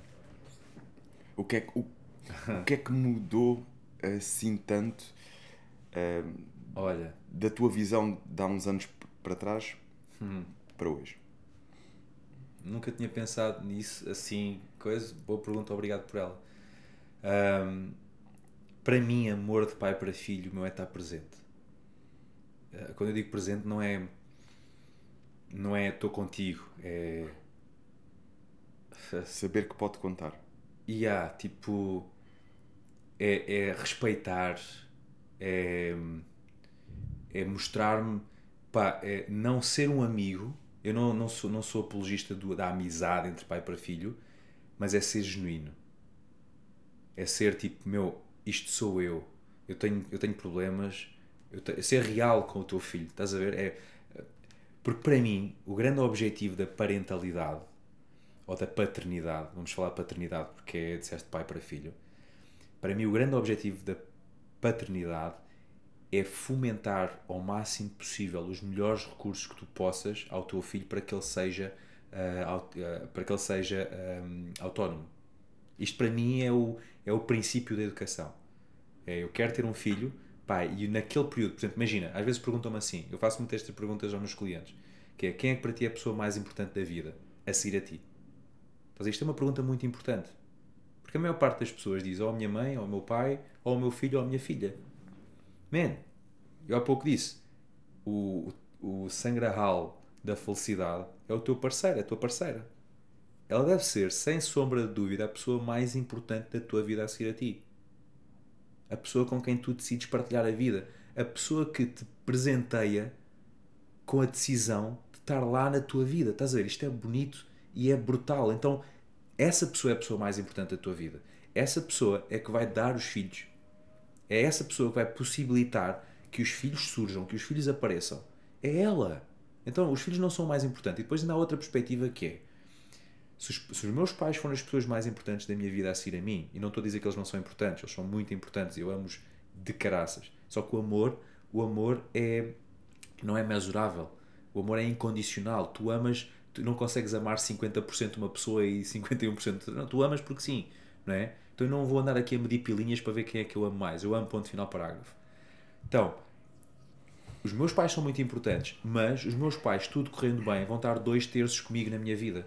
Se eu viver 90 anos, já estou a dar aqui mais uns, uns eh, se eu viver 90 anos, se eu, se, se eu ver, dividir isto em terços, não é? 30, 30, 30, os meus pais vão estar comigo tudo correndo bem até eu ter 60 anos. Vai ser um bocado desafiante, porque os meus pais já são mais velhos. Estás a ver? Então, pá, eu vou viver com eles 60 dois terços. Significa que se eles forem a pessoa mais importante da minha vida, o último terço da minha vida, eu vou viver sem as pessoas mais importantes da minha vida. Estás a perceber? Os meus filhos, tudo correndo bem, tudo correndo bem, vão estar comigo, comigo, a sério, na sua essência, num terço da minha vida. Que é o terço do meio, entre os 30 e os 60. Porquê? Porque tu queres é que eles sejam autónomos e vão à sua vida. Pá, e não queres andar a fazer daquele, daqueles papéis, não queres? Estou a dizer eu, não queres projetar, mas é o que eu acredito. Eu não vou estar a querer fazer aquele papel de pai galinha ou mãe galinha intrusivo. Eu vou ser um pai galinha de caraças, mas não vou ser aquele pai galinha intrusivo de "Ah, e o que é que estás a fazer hoje? E que posição é que vocês dormiram hoje? Então, mas, mas ela fez disto? Então, não, man, não, não, não, não, não. Isto é doentio. Dá liberdade, dá autonomia. Então, tudo correndo bem. Quando eles chegarem aos 18, 20, aos novos 20, que é aos 30, quando eles chegarem a essa fase, vão-te dar um pontapé no cu. E é bem que isso aconteça. É a vida a acontecer. É a evolução. É o ciclo da vida a acontecer. Quem é que está ao lado? Quando, eles, quando os filhos te dão um pontapé no cu, quem é que está ao teu lado? A pessoa mais importante da tua vida. Então os teus filhos não podem ser a pessoa mais importante da tua vida. Porquê? Porque se eles forem a pessoa mais importante da tua vida durante esse terço do meio da tua vida, o que, vai, o que acontece muitas vezes nas relações é o puto, os miúdos vão-se embora, tu olhas para o lado e não conheces a pessoa que estava ali ao teu lado. Porque durante algumas décadas focaste numas e esqueceste daquela e man, e agora como é que é? E isso acontece mais do que que se pensa. Muito mais do As que pessoas autoestima. chegam àquela fase em que os filhos estão formados, vão à vida deles e depois eh, começam a perceber e quem é que eu tinha aqui E ao sabes qual é que é o problema? Sabes qual é, que é o problema, mano? É que tu estás a ensinar aos teus filhos que é assim, que é o amor. Então, quando, quando tu metes a tua parceira como a pessoa mais importante da tua vida a seguir a ti, tu estás a ensinar aos teus filhos, e é isto para responder à tua questão, man, ah, eu quero ter mesmo alguém que, pá, que amo ao meu lado e que decide estar ao meu lado e que eu decido também fazer por ah, e tê-la ali e de uma forma direta e indireta mostrar aos meus filhos como é que é. Meu, tu és um homem se fizeres isto, não és um homem se andas a comer tudo e todas, meu. Se fizeres essa merda é simplesmente um, desculpa as palavras, é simplesmente um conas da vida. Que no teu funeral vais ter moscas à volta do cocó que tu és. Percebes? E não querendo julgar, julgando, sem, sem, sem querer, não é? Mas a nossa verdadeira essência é para o nosso propósito. Já viste o que é que é? A, diferença entre o que é que me dá, por, exemplo, a nível de felicidade, há aqui uma diferença entre eh, felicidade, eh, alegria eh, e diversão. Estás a ver? Felicidade, alegria, diversão. A felicidade é a tua essência. Felicidade é a cena que, pá, que tu és, meu. Tipo, quando tu te centras, tu sentes-te feliz. Eu costumo dizer, pá, quando o pessoal me diz assim, não, isso é impossível, eu, fogo, pá, diz-me uma pessoa na humanidade entre os 0 e os 5 anos. 5 anos porquê? É quando nós começamos, é quando a mentezita começa a pensar e a raciocinar. Então até lá nós somos animais. Então diz-me uma pessoa entre os 0 e os 5 anos que tenha comida no estômago, que tenha rabinho e pilinha ou vagininha limpinhas, que tenha, ou fralda limpinha, que tenha um peitinho para encostar a orelha e sentir amor e calor humano, diz-me uma pessoa que tenha estes três requisitos e que seja infeliz. Ou que julgue, ou que um par de botas. Não existe, meu. Os putos são felizes. Os putos sonham e riem. Estou a sonhar com o quê? Porra, meu. Então nós somos felizes por natureza. Estás a ver? Eles ainda não têm experiências. Se formos numa, formos numa perspectiva mais espiritual, não é? Ok, eles têm experiências de vidas passadas, mas se formos a isto, pensarmos só racionalmente, pá, nós somos felizes por natureza. Então, felicidade é nós estarmos aqui dentro da nossa essência. Alegria é quando acontece alguma coisa que te desperta este sentimento positivo, de alegria, esta emoção. Pá, ok, pá, olha, estou bem alegre de estar aqui a conversar contigo, mano, e porque isto faz-me, isto, eu gosto muito de partilhar e de conhecer pessoas novas. Eu, eu sinto-me alegre de ver, tipo, ver o teu sucesso. Estás a ver? De ver, ver, és alguém que faz acontecer e que, pá, que mete aqui a mão, a mão na, na massa. E porquê? Se eu me aproximar de pessoas dessas, pá, mais, mais basicamente, eu sou muito influenciado, quero ser influenciado por cenas que eu quero, com pessoas que eu gosto, estás a ver? Então isto faz-me alegria. E a diversão, às vezes nós, ah, a diversão hoje em dia é o suplemento da felicidade. E às vezes nós usamos-lo como a- a- a- o comprimido para a felicidade. Percebes? E ele é o suplemento, não é a porra do comprimido. É diferente. Qual é que é a grande diferença? É, eu estou infeliz. Eu estou infeliz e o que é que o pessoal faz? Estou infeliz, estou vazio, não me sinto... por- Então, vou mandar aí umas, vou mandar aí uns flirts, vou mandar não sei o quê, vou pá, pá, pá, cenas que não têm essência, estás a ver? Vou, pá, vou, vou fazer isto e vou sair à noite, vou, pá, vou, vou meter em estupefacientes, fazer qualquer coisa para me divertir que não me causa, que não traz conteúdo, que é oco, que parte, cai ao chão e parte. Estás a ver? Ah, e a diversão, eu não sou contra a diversão, muito pelo contrário, fogo, adoro divertir-me, como é óbvio. Só que é importante eu olhar para a diversão como aquilo que ela é. A diversão não é a solução para a minha infelicidade. A diversão serve para quando eu estou feliz, quando eu estou centrado, quando eu estou alegre, então eu vou me divertir porque é um suplemento.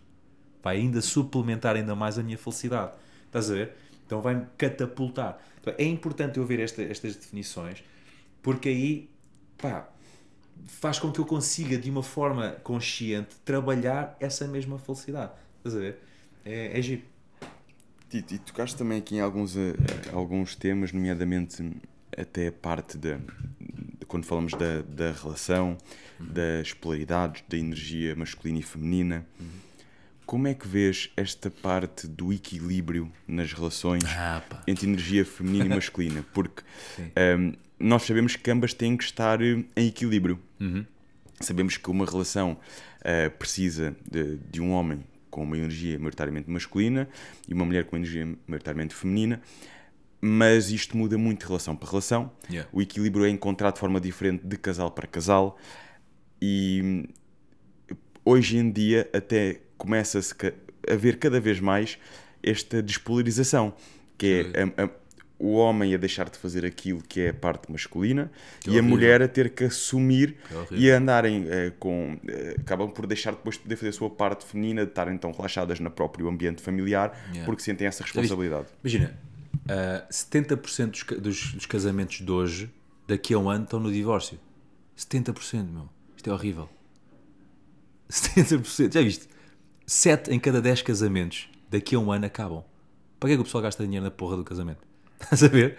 Ah, pá, e, e- e há uma cena, quando falamos de polaridades e de, de energias, eu gosto, de eu gosto sempre de ir à base. Tipo, como é que era e como é que é? Pá, há, 50, há 70 anos atrás, em 1950, a humanidade acreditava que a mulher era burra. Burra em que sentido? A capacidade cognitiva da mulher era inferior à do homem. Isto era o que a ciência acreditava em 1950. Ok? Tipo, really? Agora, deixa-me sa- ressalvar isto, que é muito importante. Felizmente nós evoluímos. Não é? Felizmente nós chegámos à conclusão que não existem diferenças. Agora, eu tenho uma, uma, uma maneira muito particular de estar. Eu, eu, eu gosto. A palavra equilíbrio para mim causa-me. Eu gosto mais da palavra harmonia. Vou-te explicar porquê. Porque harmonia é. Para mim, eu, como era da dança, no, no, no fitness e tal, para mim, harmonia significa que eu estou a dançar consoante a música que a vida toca. Estás a ver? Então o que é que eu tenho que pensar? Qual é a porra da música que a vida está a tocar neste momento? Pá, com o acesso da mulher ao mercado de trabalho, que era só, ah, só, só, só os homens é que tinham acesso a esse mercado, é o mercado de trabalho é um mercado competitivo, é um mercado que tens que apresentar resultados, é um mercado que desenvolve a nossa energia masculina, não é? Então, com o acesso da mulher ao mercado de trabalho, o que é que acontece? Bum! Mulheres, sexo feminino, a criar e a des- desenvolver energia feminina. Né? E é importante dizer, pois para quem tiver energia é diferente de género. Né? Eu podia chamar energia alfa energia beta. Por nomenclatura chama-se energia feminina e energia masculina. É Porque às vezes o pessoal confunde um bocado as energias com os géneros. Pá, e o que é que acontece aqui? Com isto a acontecer, não, começou- a mulher começou a desenvolver a sua energia masculina. Começou a- começaram os dois a chegar a casa, ambos com a energia masculina desenvolvida no trabalho. E, uma frente, nós somos homens, pá. Energia masculina com energia masculina dá o quê? Ah, espera aí, dá aqui uma atração fantástica, espetacular que nós vamos é... Não, competitividade, competitividade, agressividade, co- dá- agressividade, porrada, dá discussão, eu quero ganhar, e se eu vou ganhar tu vais... Meu, eu costumo dar este exemplo que é, balneário. Tu jogaste algum jogo, algum desporto coletivo? assim? Handball. Handball. Quem nunca mediu pilinhas no balneário? Literalmente, quem nunca mediu pilinhas no balneário? Pá, e quem é que ganhava? O gajo que tinha a pilinha maior ou os outros? Ninguém. Olha, São guerras de egos, não é? E há, o gajo que tem a pilinha maior pensa que ganhou e tal, mas vai, vai ser odiado pelos outros. Aquele sacana e o caralho que tem a pilinha maior, sacana. O pessoal vai olhá-lo de lado. Então ele perdeu interação. E os outros perdem no ego. Ninguém. Quando alguém pensa que ganha, ninguém ganha. Pá, e vais competir com a pessoa mais importante da tua vida e quem tu decides amar, really? É com ela que tu vais decidir competir. O quê? Feijões? razão, pá, desculpa as pessoas, mas que se foda a razão. Estás a ver? Ah, porque na prática, quando nós discutimos em casa, é para ter razão. Com a pessoa que tu amas mais na vida. Really? Então, o ma- o mais importante é olhar para a vida como ela é hoje. Deixar de olhar para a porra da vida como ela era há 50 anos atrás. E a vida como ela é hoje ah, leva-te a ambos temos, independentemente do nosso género, independentemente da nossa preferência, independentemente da nossa raça, o que quer que seja, ambos temos energias. Às vezes eu estou mais na masculina, outras vezes vou estar mais na feminina. Às vezes ela vai estar mais na masculina, outras vezes ela vai estar mais, vai estar mais na feminina. Agora, o importante é as bases. E para mim as bases numa relação são três. Que é comunicar. Man, é importante comunicar.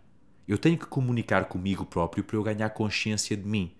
Então, se eu, a minha identidade, conjugada, co- multiplicada por outra identidade, tem que dar uma terceira identidade, nesta terceira identidade eu tenho que comunicar. Estes dois têm que comunicar para criar a identidade conjunta. Só que a comunicação, qual é que é o grande, grande chatice da comunicação? Tem que ser uma comunicação isenta de ego, isenta de julgamento. Eu tenho que conseguir comunicar contigo. Imagina o que é tu conseguires dizer à tua parceira que, epá, temos que ver o que é que se passa aqui entre nós porque eu olhei para outra pessoa com interesse. E se eu olhei para outra pessoa e me suscitou interesse, não é que eu tenha interesse, significa que alguma coisa aqui entre nós não está, muito, não está como deveria estar. Como é que nós podemos resolver isto? Imagina o que é que alguém virasse para ti e dizer uma cena destas e tu não julgares. Já me traiu, já não sei o quê. Uau! Este é o poder. Eu gosto de pintar sempre cenários mesmo tipo quase extremistas, que é para um gajo tipo, ok, é essa a sensação, é essa, bora lá lidar com essa sensação extremista agora.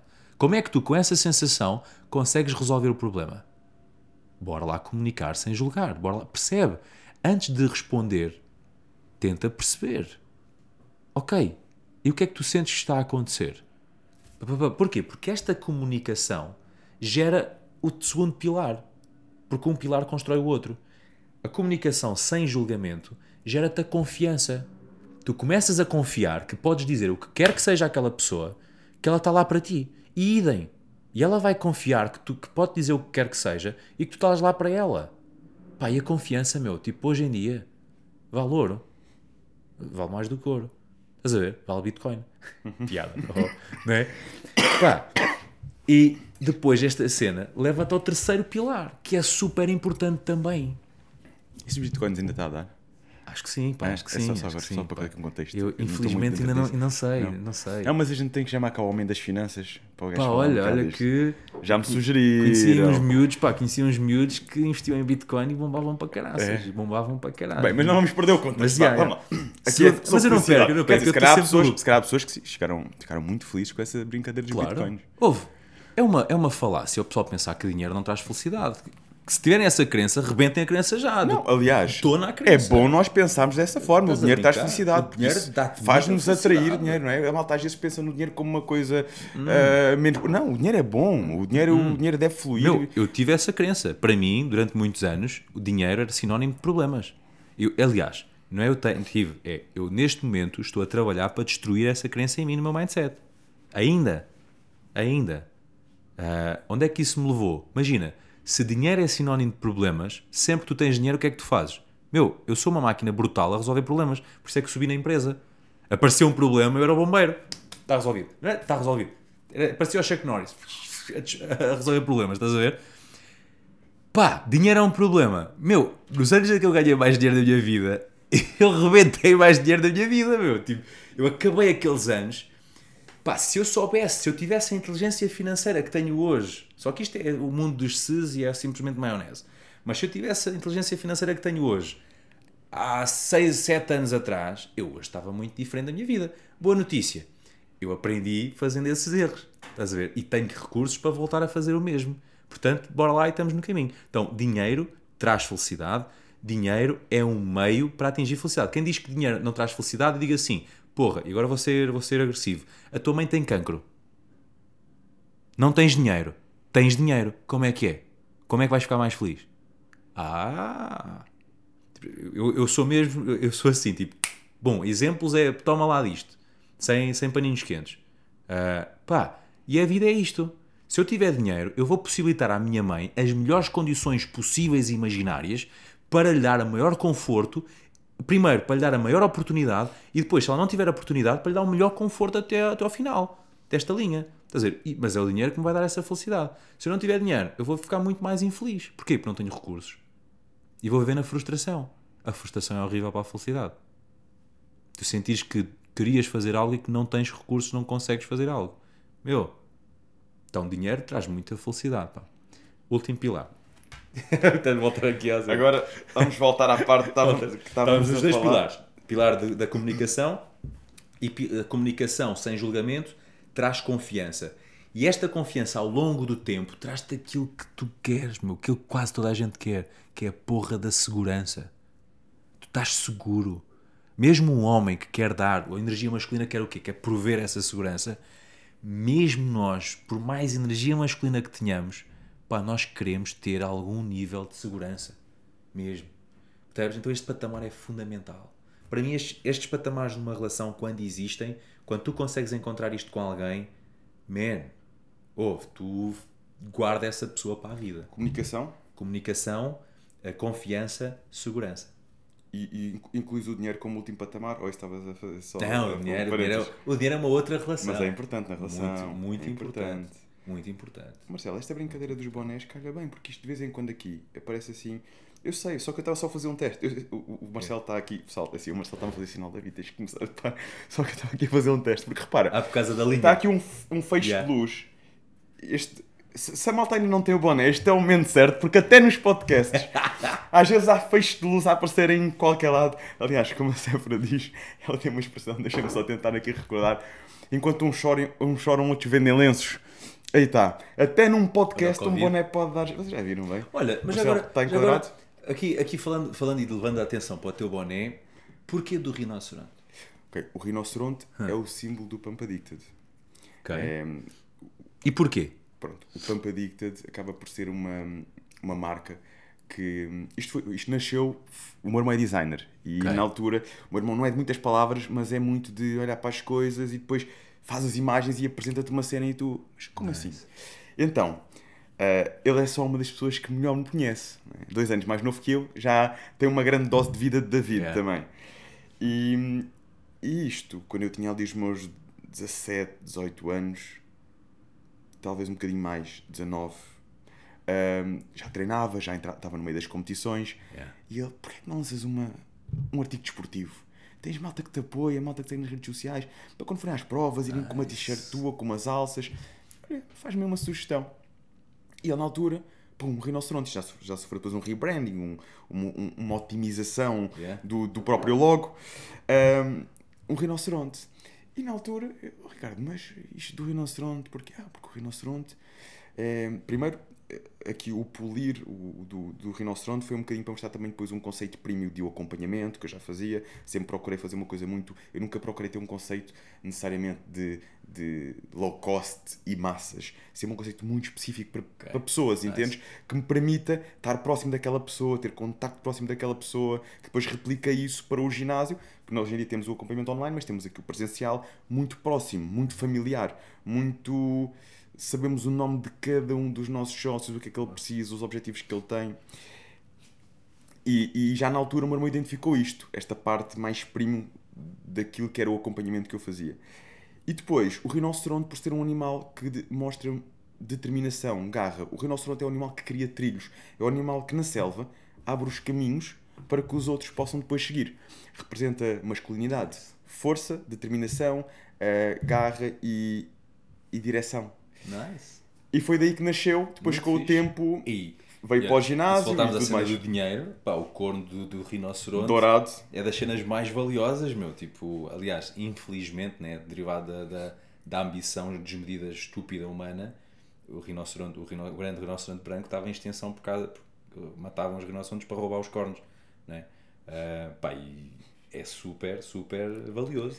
É, Pá, isto, magnífico. isto na altura foi ele em conjunto com, com, com um amigo que fizeram aqui que, estas ideias e depois a partir daí o meu irmão agarrou nisto Yeah. e ele é que trata de toda a nossa parte do design, site e tudo mais, eh, assim como da Flores no Cais, que é hum, a nossa outra empresa que deixa aqui tudo isto eh, tão florido.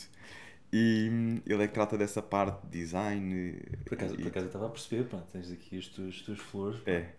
E ele hum, foi, foi por aí, começou por aí com a ideia dele, com a visão dele e depois começou a, a dar significado Pá, que Ah. Top, à, top, à top. imagem, ao logo. Parabéns. Muito bem. E nós já tivemos aqui uma conversa, no mínimo espetacular, muito enriquecedora, mas eu ainda tinha aqui Força. duas perguntas. Manda. Estas não são da minha autoria, estas são das convidadas anteriores. Hum. E eu, por norma, deixo a oportunidade do convidado deixar uma pergunta para aquele que vem a seguir. Ok. Já vamos à, à parte em que tu vais Tá deixar bem, essa pergunta. pergunta. Eu deixo sempre a mesma. Portanto, Agora, tiveste aqui um desafio, um desafio acrescido, que é, nós temos aqui um episódio duplo. Então, e nesse ok, episódio duas duplo perguntas. tens duas perguntas. Está bem, bora. Elas vão estar atentas à resposta, que eu sei. Elas vão querer saber o que é que tu respondeste. Está bem. vai. Por isso, a Inês eh, Neves e a Carolina do Amaral deixaram estas questões. O que é que já fizeste por ti hoje? E a Inês, quando fez esta pergunta, contextualizou logo que Ok. o que é que fizeste realmente pela tua, hum, pela tua felicidade, por aquilo que te move e não pelos. Às vezes, às vezes estamos tanto no modo automático a fazer pelos outros ou porque nos é imposto Yeah. e esquecemos de nós. O que é que já fizeste por ti hoje? E logo a seguir, a Carolina complementou qual foi o momento mais desafiante da tua vida e o que é que aprendeste com isso. Que eu acho que tu poderás já ter respondido. Não, não, Não foi aquele não, momento que falaste. Ok. Então, se calhar, começámos Não. por aí. O momento mais desafiante, o que é que daí tiraste como lições de, e o que é que daí pronto, catapultou para Uhum. o que veio a seguir e o que é que fizeste por ti hoje? Olha, ah, o momento mais desafiante da minha vida foi quando o meu filha- filhado faleceu. Ahm, pá, foi uma. Por acaso, acho que ainda só falei uma vez nisto, assim. ah, publicamente. Foi um momento fodido. Porquê? Por várias razões, né? Primeiro, ele- ele- aliás, quando às vezes eu digo isto, eh, ele não tinha nascido.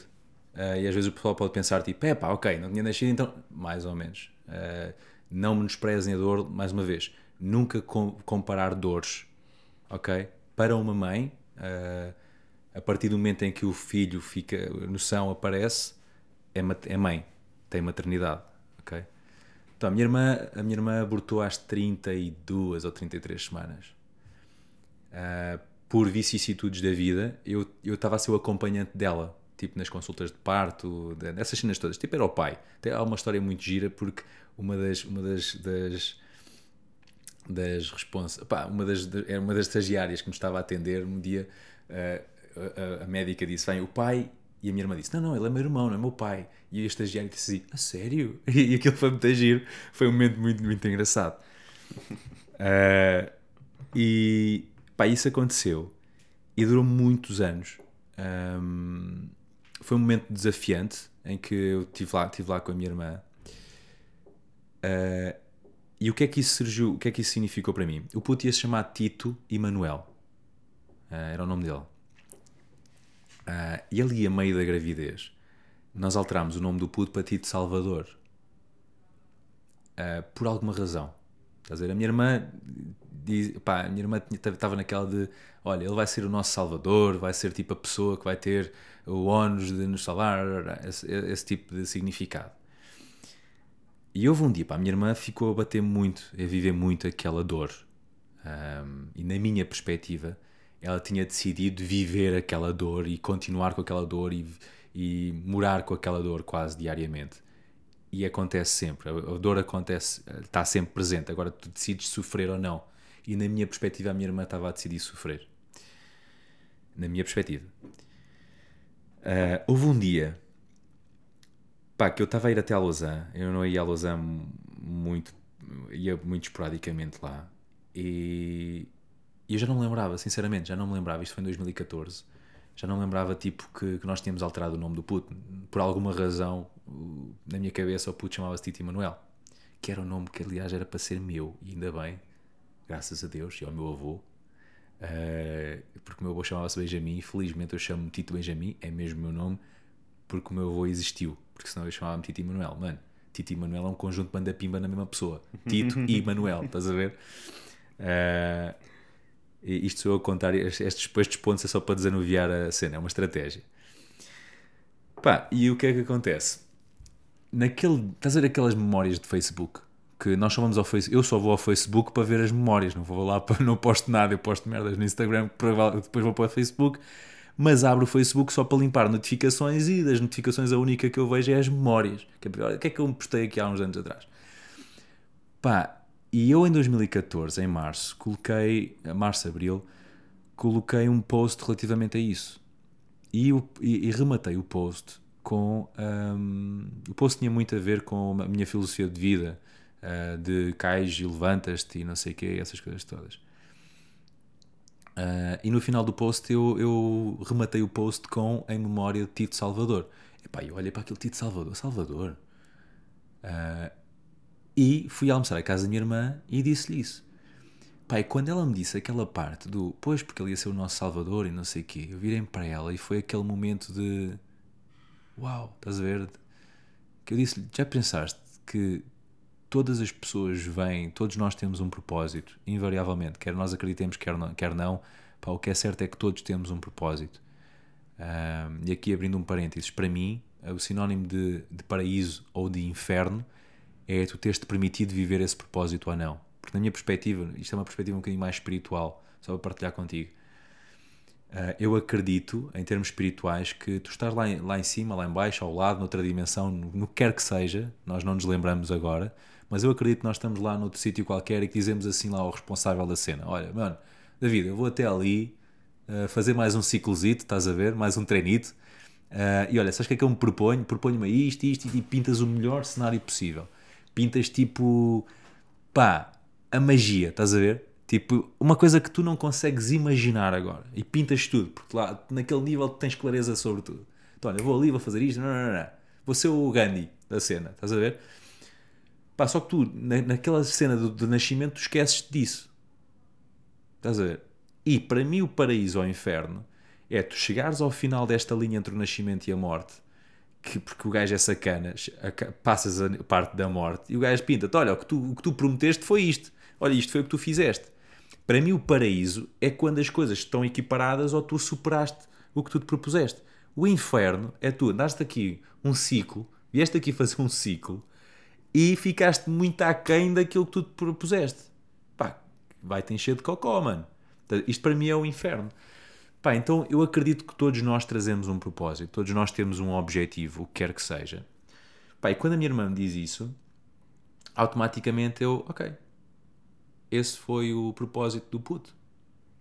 Se tu crias um puto, crias uma pessoa para te salvar, então a mensagem que ele te dá é: tu não precisas de mim. A salvação está em ti, olha para ti, só precisas de ti. Uh, e para mim, isso foi o significado que ele me trouxe. Tipo, pá, a salvação está em mim, sou eu que vou fazer por essa mesma salvação. Uh, e decido, neste, neste sentido, viver constantemente para honrar essa homenagem. Isto para mim, a saudade ou a honra uh, ou homenagear alguém é simplesmente manter o amor a perdurar. E eu decido, eu decido canalizar essa dor desta forma. Tipo, eu sou a minha salvação, uh, bora lá, uh, vou-me munir dos melhores recursos possível para que para consiga fazer com que a magia aconteça. Estás a ver? Então, uh, esse foi o pior, até hoje foi o pior, pior pior estímulo que a, minha, que a vida me deu, sem dúvida. Isto porque eu não, no segundo eu não concluí, portanto, pá, e, e, o segundo foi simplesmente foram um conjunto de circunstâncias, estás a ver? É, foi o fluxo, não foi uma coisa grave que aconteceu. Uh, olha, só para tu veres, quando isto aconteceu em 2014, foi a primeira vez na minha vida que eu virei para o meu patrão e disse assim: Eu preciso de dias, não, não posso ir trabalhar eu vou precisar de 3, 4 dias. E por favor, quando eu voltar ao trabalho, ninguém me diga nada. Está bem? Uh, se eu sentir ímpeto para falar, para, para partilhar, ok. Mas que ninguém me diga nada. Perdão, que interajam comigo da maneira mais normal e natural possível. Bem, então este foi, foi, foi a cena mais desafiante. Obrigado por teres partilhado e, yeah. estas coisas. É, é, sabes que nós muitas vezes temos aquela ideia que realmente uh, só se sente quando realmente já cá está, já, já, já está vivo, digamos assim. Mas o que é facto é que para uma mãe, para quem acompanha yeah. todo aquele processo, começa a nossa desde mente, muito a, a criar-se uma ligação. E não só. Uh, imagina, isto pode ser para o bom e para o mau. A nossa mente não define o real do, do criado. Por exemplo, a maior parte dos sofrimentos que tu, tu passas, todos nós, a maior parte dos sofrimentos, isto é um facto, a maior parte do sofrimento que nós sentimos não é por merdas reais. É por cenas tipo, pá, se isto me acontecer, pá, e aquilo aconteceu, e tipo, nós quando contamos a mesma história, vezes e vezes e vezes sem contas, imagina, tiveste uma cena muito grave que te aconteceu. Quando tu contares essa história para ti, mais e vezes e vezes e vezes, dependendo da tal programação da tua mente, tu vais contar essa história de uma maneira de superação ou vais contar essa história de uma maneira de não superação, de sofrimento. Quanto mais vezes contares, quando alguém conta um conto, acrescenta-lhe um ponto. E a tua mente é a mesma coisa. Vai-te mandando aquele input, tu não ouviste aquele input, não resolveste aquele input, ela vai-te mandar o mesmo input, vai-te dizer mais uma coisa, vai-te dizer mais uma coisa. Tipo aquela cena de, do tal desafio que eu fiz de quase 3 semanas. Não me disseram nada. Pá, no primeiro dia é, oh, é normal, as pessoas estão focadas na sua vida e tipo também estão com o Covid e tal, não sei o quê. No segundo dia já é tipo, é pá, dois dias, tipo, quer dizer, o foco, uma semana já estão, não, é mesmo de mim que as pessoas não gostam. Ou seja, isto começa a evoluir. Então, se, uma coisa acontece demais, nós vamos por esta espiral, entramos no tal fluxo negativo, no tal vórtex negativo, que eu chamo, pá, que te vai levar lá em baixo, ao, ao fosso. Agora, tu podes também ter-te acontecido uma coisa menos boa e ressignificares essa coisa menos boa, como, pá, imagina, para onde é que me vai levar se eu pensar que a existência do Tito eh, foi boa? Leva-me para aqui. Só que, porquê que o sofrimento acontece? Mesmo para quando, quando as- a partir do momento em que se cria a concepção de sou mãe, automaticamente a mãe já viu a cara do puto. Automaticamente ela já, já imaginou a cara do puto. Ela já se imaginou a dar de comer ao puto, a dar de mamar ao puto. Já se imaginou a trocar fraldas ao miúdo. E essa imagem, a mente não diferencia se é real, se é criada. E é a mente que projeta as emoções. E quando tu ficas sem, quando há perda, aquelas emoções vão ser exatamente iguais. Porquê? Porque a porra da mente não diferenciou se era real ou se era criado. Apesar de ser criado, ela, ela encara-as como reais. E vai-te mandar aqueles inputs. E isto é tudo, é é a maneira como ela funciona. É- Agora, uma coisa positiva que eu não disse aqui na, na- na nossa conversa. Dentro, outra questão muito fixe ah, é, ok, a Sónia, a Sónia Lubionic pensou nisto, tá, tá, tá, tá. Só que há uma cena muito fixe, nós conseguimos mudar até a nossa matéria através da neuroplasticidade. E a neuroplasticidade é simplesmente uma das estratégias para nós podermos ser felizes. Porque houve um loop que nós não fechámos aqui na conversa, que foi o loop dos hábitos não é? Nós, abriste aquele loop, nós fomos para o primeiro e só para fechar este loop também. Tudo aquilo que tu fazes sistematicamente na tua vida. Olha, hoje eu vinha a caminho, de, eh, antes de arrancar para cá, ah, lá na Nazaré, pá, vi um vídeo brutal. Um vídeo de as sinopses a acontecerem. Tipo, os impulsos elétricos, tal, tal. imagina tipo raios, e de repente há um raio que manda tipo, olha, como um sapo com a língua a, a buscar, a buscar um, um mosquito. Pá, e a sinopse, manda, ah, o impulso elétrico saiu, saiu, saiu, até que apanhou o, o, o neurónio seguinte. E a- quando ele apanhou, tipo, pá, ficou ali. E criou aquela ligação. E os, as- os níveis seguintes de impulsos elétricos já passaram por ali. Ou seja, tinhas raios a acabar e de repente aquele raio chegou ah, ao, outro, ao outro neurónio e, no impulso seguinte já passou por lá. Isto é a magia da neuroplasticidade. Então, se eu sei que eu consigo moldar o meu cérebro a partir do quê? Hábitos, comportamentos que eu tenho de forma repetida na minha vida, e esses hábitos são também emoções, as emoções, a neuroplasticidade também afeta as emoções. Se eu mandar hábitos, comportamentos, eu sei que as emoções são despertadas aqui ao ovo e a galinha. Mais ou menos, não é tão assim. Eu sei que os pensamentos criam as emoções, só que há sentimentos que também despertam pensamentos, só que são pensamentos retroalimentados. Mas tudo começa num pensamento, não começa numa emoção. O pensamento, tu tens um estímulo, o estímulo é-te recebido pelos teus, pelos teus sentidos, a partir daí é processado, é processado, mandas um significado, esse significado desperta-te uma emoção. Não é? Que essa emoção normalmente desperta todos os pensamentos, mas depois aqui já é uma retroalimentação. Mas o indício foi um pensamento. Então, se eu sei que os pensamentos geram isto, e se eu sei que eu não sou os meus pensamentos, que eu posso gerir os meus pensamentos, automaticamente eu posso. É difícil, não é fácil, mas é simples. Não é fácil, mas é simples. Basta, por exemplo, imagina, tens um. Isto é uma estratégia fixe. Ah, a tua mente dá-te um pensamento negativo e tu podes pensar em utilidade ou não utilidade. Pá, onde é que isto me é útil, mente? É positivo ou não é negativo? É útil ou não é útil? Pá, e tu dizes, ok, já percebi, já, obrigado. A minha mente chama-se Benji. Eu sou Benjamin. Eu antigamente chamava Beijadas, mas é um nome muito, muito grande, então agora é o Benji. Pá, Benji, obrigado por isso. E quando o pessoal me vê falar sozinho, estou mesmo a falar sozinho, não sou maluco, estou mesmo a falar com o Benji. Não estou a falar com o Tito, estou com o Benji. Uh, pá, eu já cheguei, olha, uh, este ano a minha mente estava-me a projetar, eu fui, pá, lá está, errei, e a minha mente estava-me a, ouve, a massacrar com o meu erro, meu.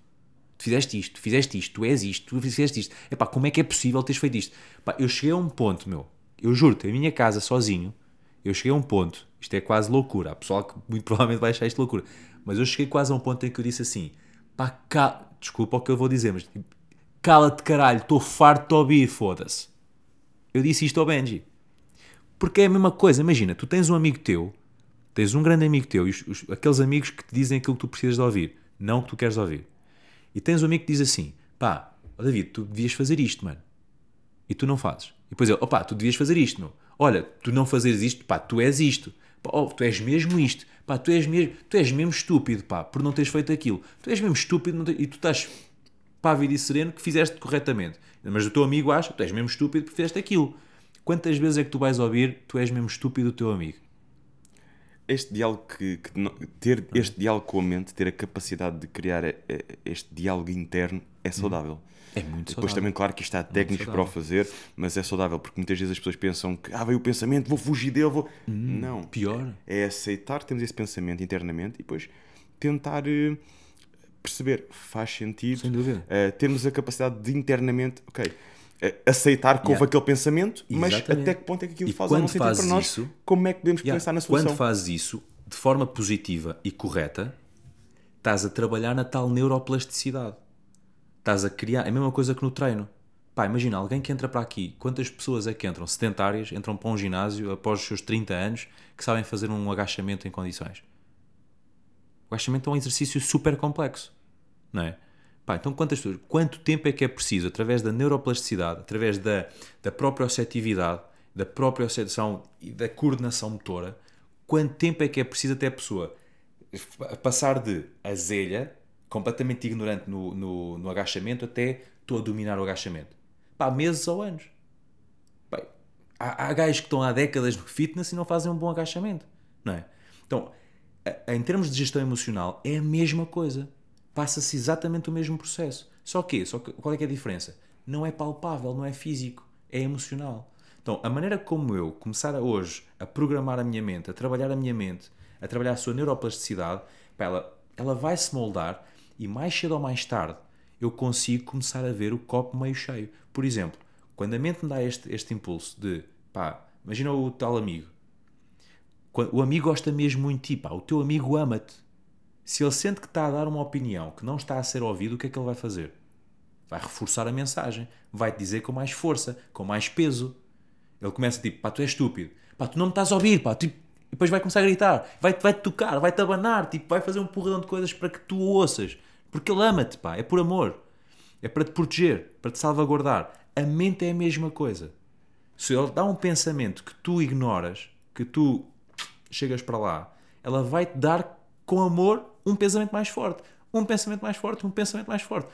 Até tu ouvires, até tu, ok, para, constata, sente e age, até tu fazeres isto, ela vai continuar naquele processo. Pá, às vezes pode haver aqui, depois há outras estratégias, pode haver aqui uma negociação com a mente, mesmo, uma negociação. Tipo, olha, neste momento não estou disponível para ouvir isso. Amanhã conversamos. E às vezes no dia a seguir já vêm as ideias mais frescas, seguir- temos outra capacidade Yeah, No de, dia a seguir o teu inconsciente já ganhou. Já, já qual. encontrou resposta para aquilo.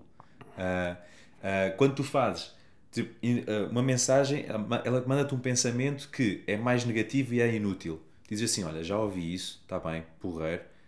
Diz-me lá agora um positivo, ou dois positivos, ou três positivos.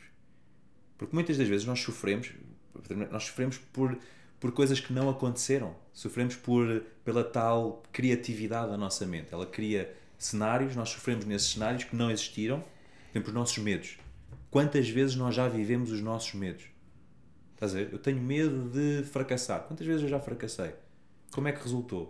Aliás, na maior parte das vezes é, é nisso que está o sofrimento, é nas coisas que não que aconteceram. não aconteceram. E o que é que já fizeste por que ti é que eu já hoje? fiz hoje? Olha, ah, quando tu me perguntaste isso, que não foste tu, foi a Inês, não foi? Essa foi, a Inês. Foi. eh, sim, a Acho que a Inês foi a A primeira. Inês- foi a Inês, exatamente. Ahm, quando tu fizeste essa pergunta, eu estava aqui, o que é que eu já fiz hoje de facto? E, e a primeira coisa que, que, a minha, que a minha intuição me mandou foi ser vulnerável. E eu acho que isso é a melhor coisa que nós podemos fazer para sermos felizes. É permitir-te ser. Quando tu és vulnerável, tu és a tua verdadeira essência. Ah, eu estou aqui a conversar contigo, pá, sem filtro nenhum. Tipo, Porque é, é isto que para mim cada vez mais faz sentido. Quando eu sinto que tenho. Eu sinto que quando nós metemos filtros na vida. ah, é de uma perspectiva egoica, percebes? Ou seja, é para eu meto um filtro aqui naquilo que eu vou dizer porque eu, eu quero dizer aquilo que eu acho que tu queres ouvir e epá, ouve. O- Simplesmente, hoje em dia eu vivo a minha vida e eu escrevi isso no meu journal hoje, que era eu- uma, das, uma das frases que eu. Por exemplo, eu gosto de escrever. O meu journal é página em branco. Uh, porquê? Porque as perguntas que eu vou fazer hoje, muito provavelmente as perguntas que eu vou fazer daqui a um ano são diferentes das que eu vou fazer hoje. Faço as perguntas que me faz sentido hoje, que vou procurando e que, olha, isto faz sentido meter no meu journal e todos os dias trabalhar isso. E este há dois meses para cá, começou-me a fazer sentido meter, meter no meu journal todos os dias, hoje vou amar por. Uh, pá, hoje por acaso eu respondi, hoje vou amar por ser vulnerável e estar presente no momento. Estás a ver? Pá, então é isso que eu estou a fazer. Naquele momento estava. A pergunta anterior é: as minhas intenções para hoje são. Pá, e uma das minhas intenções era estar aqui contigo eh, e estou a amar por estar aqui de forma presente, eh, 100% presente e eh, vulnerável. Obrigado por isso. É, Sempre. é sempre. Eu valorizo muito a vulnerabilidade. Aliás, mais do que a vulnerabilidade é sermos genuínos, sermos nós próprios, autênticos. Um, a vulnerabilidade já é outra coisa. Uhum. E é outra coisa que eu tenho aprendido Yeah. também nos últimos tempos.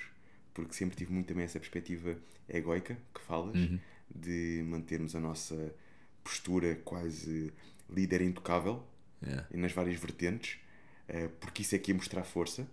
Mas foi precisamente quando eu percebi que é quando somos vulneráveis com aqueles que mais eh, gostam de nós, que estão ao nosso lado, com as nossas equipas, que nós nos tornamos, nos tornamos os verdadeiros heróis, passa a expressão. Eh, porque tornamos pessoas reais como eles, com desafios como eles, mas que lutam para serem melhores. Não é? Porque Yeah. no fundo é isso que, que é o ser humano. E obrigado por teres trazido isso aqui Fixe. ao nosso podcast. É algo que nesta fase me tem feito muito sentido, mesmo até no meu próprio crescimento, e eu aprendo com todos os convidados sempre algo, Yeah. e foi muito bom trazer essa partilha. Agora deixo-te a oportunidade de deixares uma mensagem, aliás, uma pergunta, para quem vem a seguir, que sem saberes quem é. Ok, ok. Olha, a minha pergunta é. ah, uma pergunta que ah, ultimamente tem vindo, eu tenho feito muito e, e aprendo muito com as respostas. Que é quem é que tu mais, sem seres tu, sem ser a ti, quem é que tu mais amas na tua vida e de que forma é que o demonstras? Boa, parece uma excelente questão. Yeah. Uma excelente questão. Se pudesse escolher algum convidado, alguém que de alguma forma marcou o teu percurso, alguém que tu admiras, para vir aqui ao podcast, quem é que escolhias? Quem é que sugerias? Olha, ah, eu, tenho, eu, tenho uma, eu tenho uma coisa que depois temos que falar sobre isso. Eu tenho uma rubrica no Instagram que não é. Esse vai, vai, vai, vou, vou transformá-lo em podcast, mas não vou trabalhá-lo como podcast, que é o Gente que Vale a Pena. Todas as semanas eu convido alguém, ah, porque sim, só para ter uma conversa que eu gosto de chamar de desplanada. Fazer conversa de esplanada. Ah, e, e quando tu me perguntas isso, eu lembro-me imenso de várias pessoas. Mas a primeira pessoa que me vem à mente é uma pessoa, não é nada conhecida, é o meu irmão de coração, que é a pessoa mais genuína que eu conheço à face da Terra. Chama-se Vasco, Vasco Silva. Ah, e pá, é uma pessoa extremamente genuína. Posso dar outra, olha, a Margarida, Margarida Mateus, ah, o João Mateus, o filho dela, o John Mateus, o marido dela. Qualquer, um de, qualquer uma dessas pessoas vale muito a pena. Ah, eu conheci a Sephora através deles, através deles da Academia do Sim. Ah, e é pessoal que trabalha com amor e por amor. É, eles têm uma relação de família que eu encaro como referência, a modular. Estás a ver? Pá, sei lá. Olha, no outro dia entrevistei a, a Sofia Castro Fernandes, do AS 9. Pá, que poder. E ela, ainda por cima, agora, ultimamente, ah, fez uma mudança brutal na vida dela também e perdeu, perdeu uma pessoa em termos de peso físico. Ahm, pá, o Ricardo Mendoza, Jorge Coutinho, pessoas que, que, que me influenciaram positivamente também. Pá, houve eu- Há convidados que se veem aflitos para responder a esta, Man, mas tu é não te tipo- falta referências. Pá, eu gosto muito disto, percebes? Eu gosto de. Eu, como gosto tanto de pessoas, eu amo pessoas, ah, eu quando olho para as pessoas é sempre na perspectiva de o que é que eu aprendo com esta pessoa, o que é que eu vou beber a este, a este ser que está aqui. E, para- olha, a Cef, tu há pouco estavas a falar de, de genuinidade. E a, a cena que me atraiu na, na Sephora, na pessoa Sephora, foi exatamente isso. Foi nós, nós, nós- eu conhecia num, num, num, no evento da Academia do Sim, em que nós fomos palestrar naquele evento. E a maneira como ela palestrou foi tipo. E eu tipo, Cefra a ser Cefra. Nice! E sabes o que é que aconteceu nesse dia? Eu disse assim: eu tenho uma rúbrica, gente que vale a pena, eu, quero, eu não a conhecia de lado nenhum, mas isto às vezes acontece. Porque para mim a rúbrica é pá, pessoas que passam na minha vida que por alguma razão eu acho que valem a pena. Que valem a pena. E convido para uma conversa desplanada mesmo. Para mim é tipo, estamos a ver uma cerveja e tal e a conversar à beira-mar. Estás a ver? E é isso. Ah, pá, e ela estava lá e tipo, quero-te convidar para uma conversa, não te conheço, mas quero-te convidar e vou-te conhecer na conversa. Boa? E ela aceitou, super genuína, super pau, transparente e tipo, nice, gosto disso. Pá, e olha, a partir daí transformou-se numa amizade muito fixe e alguém que, que, que tenho uma grande admiração por. Ah, Estava a pensar nisto, estava a lembrar de mais uma. Ahm, a Eduarda Valpenha, que é uma das minhas mentoras em termos de negócio, em termos de estratégia, que também vive dessa, dessa genuinidade, dessa transparência. Ah, olha, estavas a falar de finanças. O rico casal, ah, o Rafik Baldé e a mulher dele, pá, são pessoas brutais, brutais mesmo, boas pessoas e que têm um conhecimento em termos de finanças ridículo. Pá, ouve. Espetáculo. Temos de trocar cromos, vá. Temos aqui sugestões até ao final Yeah. do ano. Pronto. Muito bem. Alguma mensagem que gostasses de deixar para finalizar a quem nos está a ouvir? Antes Ah. disso, só para f- concluirmos, já que falaste da tua rúbrica, como é que te podem encontrar? Simples. Uh, para já, Tito Benjamin, uh, Tito Benjamin.coach no Instagram. Uh, Estou neste momento a redirecionar a minha marca, a marca Tito Benjamin. Uh, futuramente, LinkedIn, Tito Benjamin, uh, YouTube também com Tito Benjamin. Uh, basicamente é se pesquisar. Felizmente eu tenho um nome que não é muito, não é muito conhecido. Uh, e quando o pessoal pesquisa Tito, normalmente eu sou dos primeiros três que aparece no Instagram, dos primeiros três que aparece no YouTube. Pá, portanto é muito fácil. Tito Benjamin eh, em qualquer uma das redes sociais. Eh, Estou também a reformular agora o site, portanto, eu acredito que neste primeiro ano, meio ano, no segundo, meio, segundo semestre deste ano, a magia vai acontecer. Eh, e é muito fácil, tanto o B2C como B2B, é muito fácil encontrarem. Ahm, eh, re- o que é que podem ver, o que é que podem consumir? Pá, Instagram, conteúdo, conteúdo sobre felicidade, conteúdo mais B2C, mais direcionado para o pessoal como indivíduo, LinkedIn mais para empresas, ah, como é que conseguimos construir ahm, departamentos, como é que conseguimos aumentar o barómetro de felicidade e de bem-estar nas empresas, como é que conseguimos construir um departamento de felicidade dentro de uma empresa ah, e quais é são as vantagens disso e não. Ahm, a nível individual, epá, esta questão toda que nós conversámos aqui, aqui neste, neste, nestes momentos. Há aquela mensagem que queres deixar para terminar? Olha, ahm, a moeda de troca é sempre a felicidade. A derradeira moeda de troca é sempre a felicidade. Então vale sempre a pena tu trocares o que quer que seja pela tua felicidade. Isto é muito importante. Este até dispensa comentários. É. Conversas de Elite com Tito Benjamin. Já sabem onde encontrá-lo. E também já sabem o que eu espero de vocês. Pegar neste link e partilhar com o máximo de pessoas possível. Com aquelas pessoas que vocês acreditam que podem sair mais felizes deste episódio. Contam connosco. Contamos convosco. Ah, espera aí. Pensavam eles. Marcelo, vamos tornar o nosso convidado mais feliz. Opa! Pera! Não é só para as Com a senhoras. cena, ok. Olha, sabes que houve uma vez.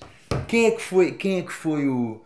Foi no, no, numa apresentação. Foi tipo Oscars ou assim. Muito obrigado, Marcelo. Top, top, top. obrigado.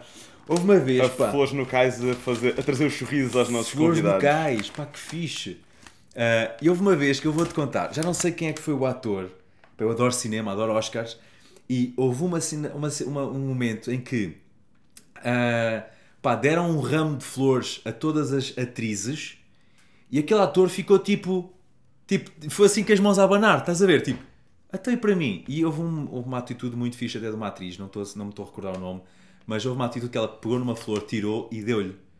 Uh, epá, e isto agora fez-me lembrar isso, mano. Obrigado. Obrigado, Sabes Flores no Cais. A Flores no Cais condiz muito contigo, que até a nossa própria a própria mensagem da marca da Flores no Cais, que hoje em dia podemos aceder online e, e, Yeah. e enviar flores para todo o lado. É muito isto, é trazer sorrisos, é proporcionar momentos destes. Yeah. E também um dos nossos todo lado, grandes agora, parceiros do nosso uma- podcast. Uma, um trabalho, este parceiro, que é, mas para todo lado, que é, imagina, eu estou na Nazaré, posso pedir à Flores do Cais que mande, que mande para hum, Ponte da Barca. Imagina, agora, quando encontrares a próxima parceira, é parceira da vida. Yeah. e tu vais querer premiá-la num dia especial. À Flores no Cais, ela está no trabalho, ela nem imagina. E tu pedes à Flores no Cais para lhe fazer, dás a moradazinha para fazer chegar umas flores ao trabalho dela, com a frase que tu queres, tudo personalizado. Eles tratam de tudo, ela recebe um ramo desses ou ainda mais bonito Lá? flor- lá no trabalho, onde for. E, e de repente fizeste o dia dela. Magnífico, magnífico. Portanto, ser romântico é fácil. Tito, mais uma vez, obrigado, Obrigado. por teres vindo aqui, por teres Obrigado. partilhado. E hum, espero que, que gostes aqui deste, Fogo, estás a brincar? desta lembrança Ah, do nosso já parceiro. Agora sim, contam connosco. Contamos convosco.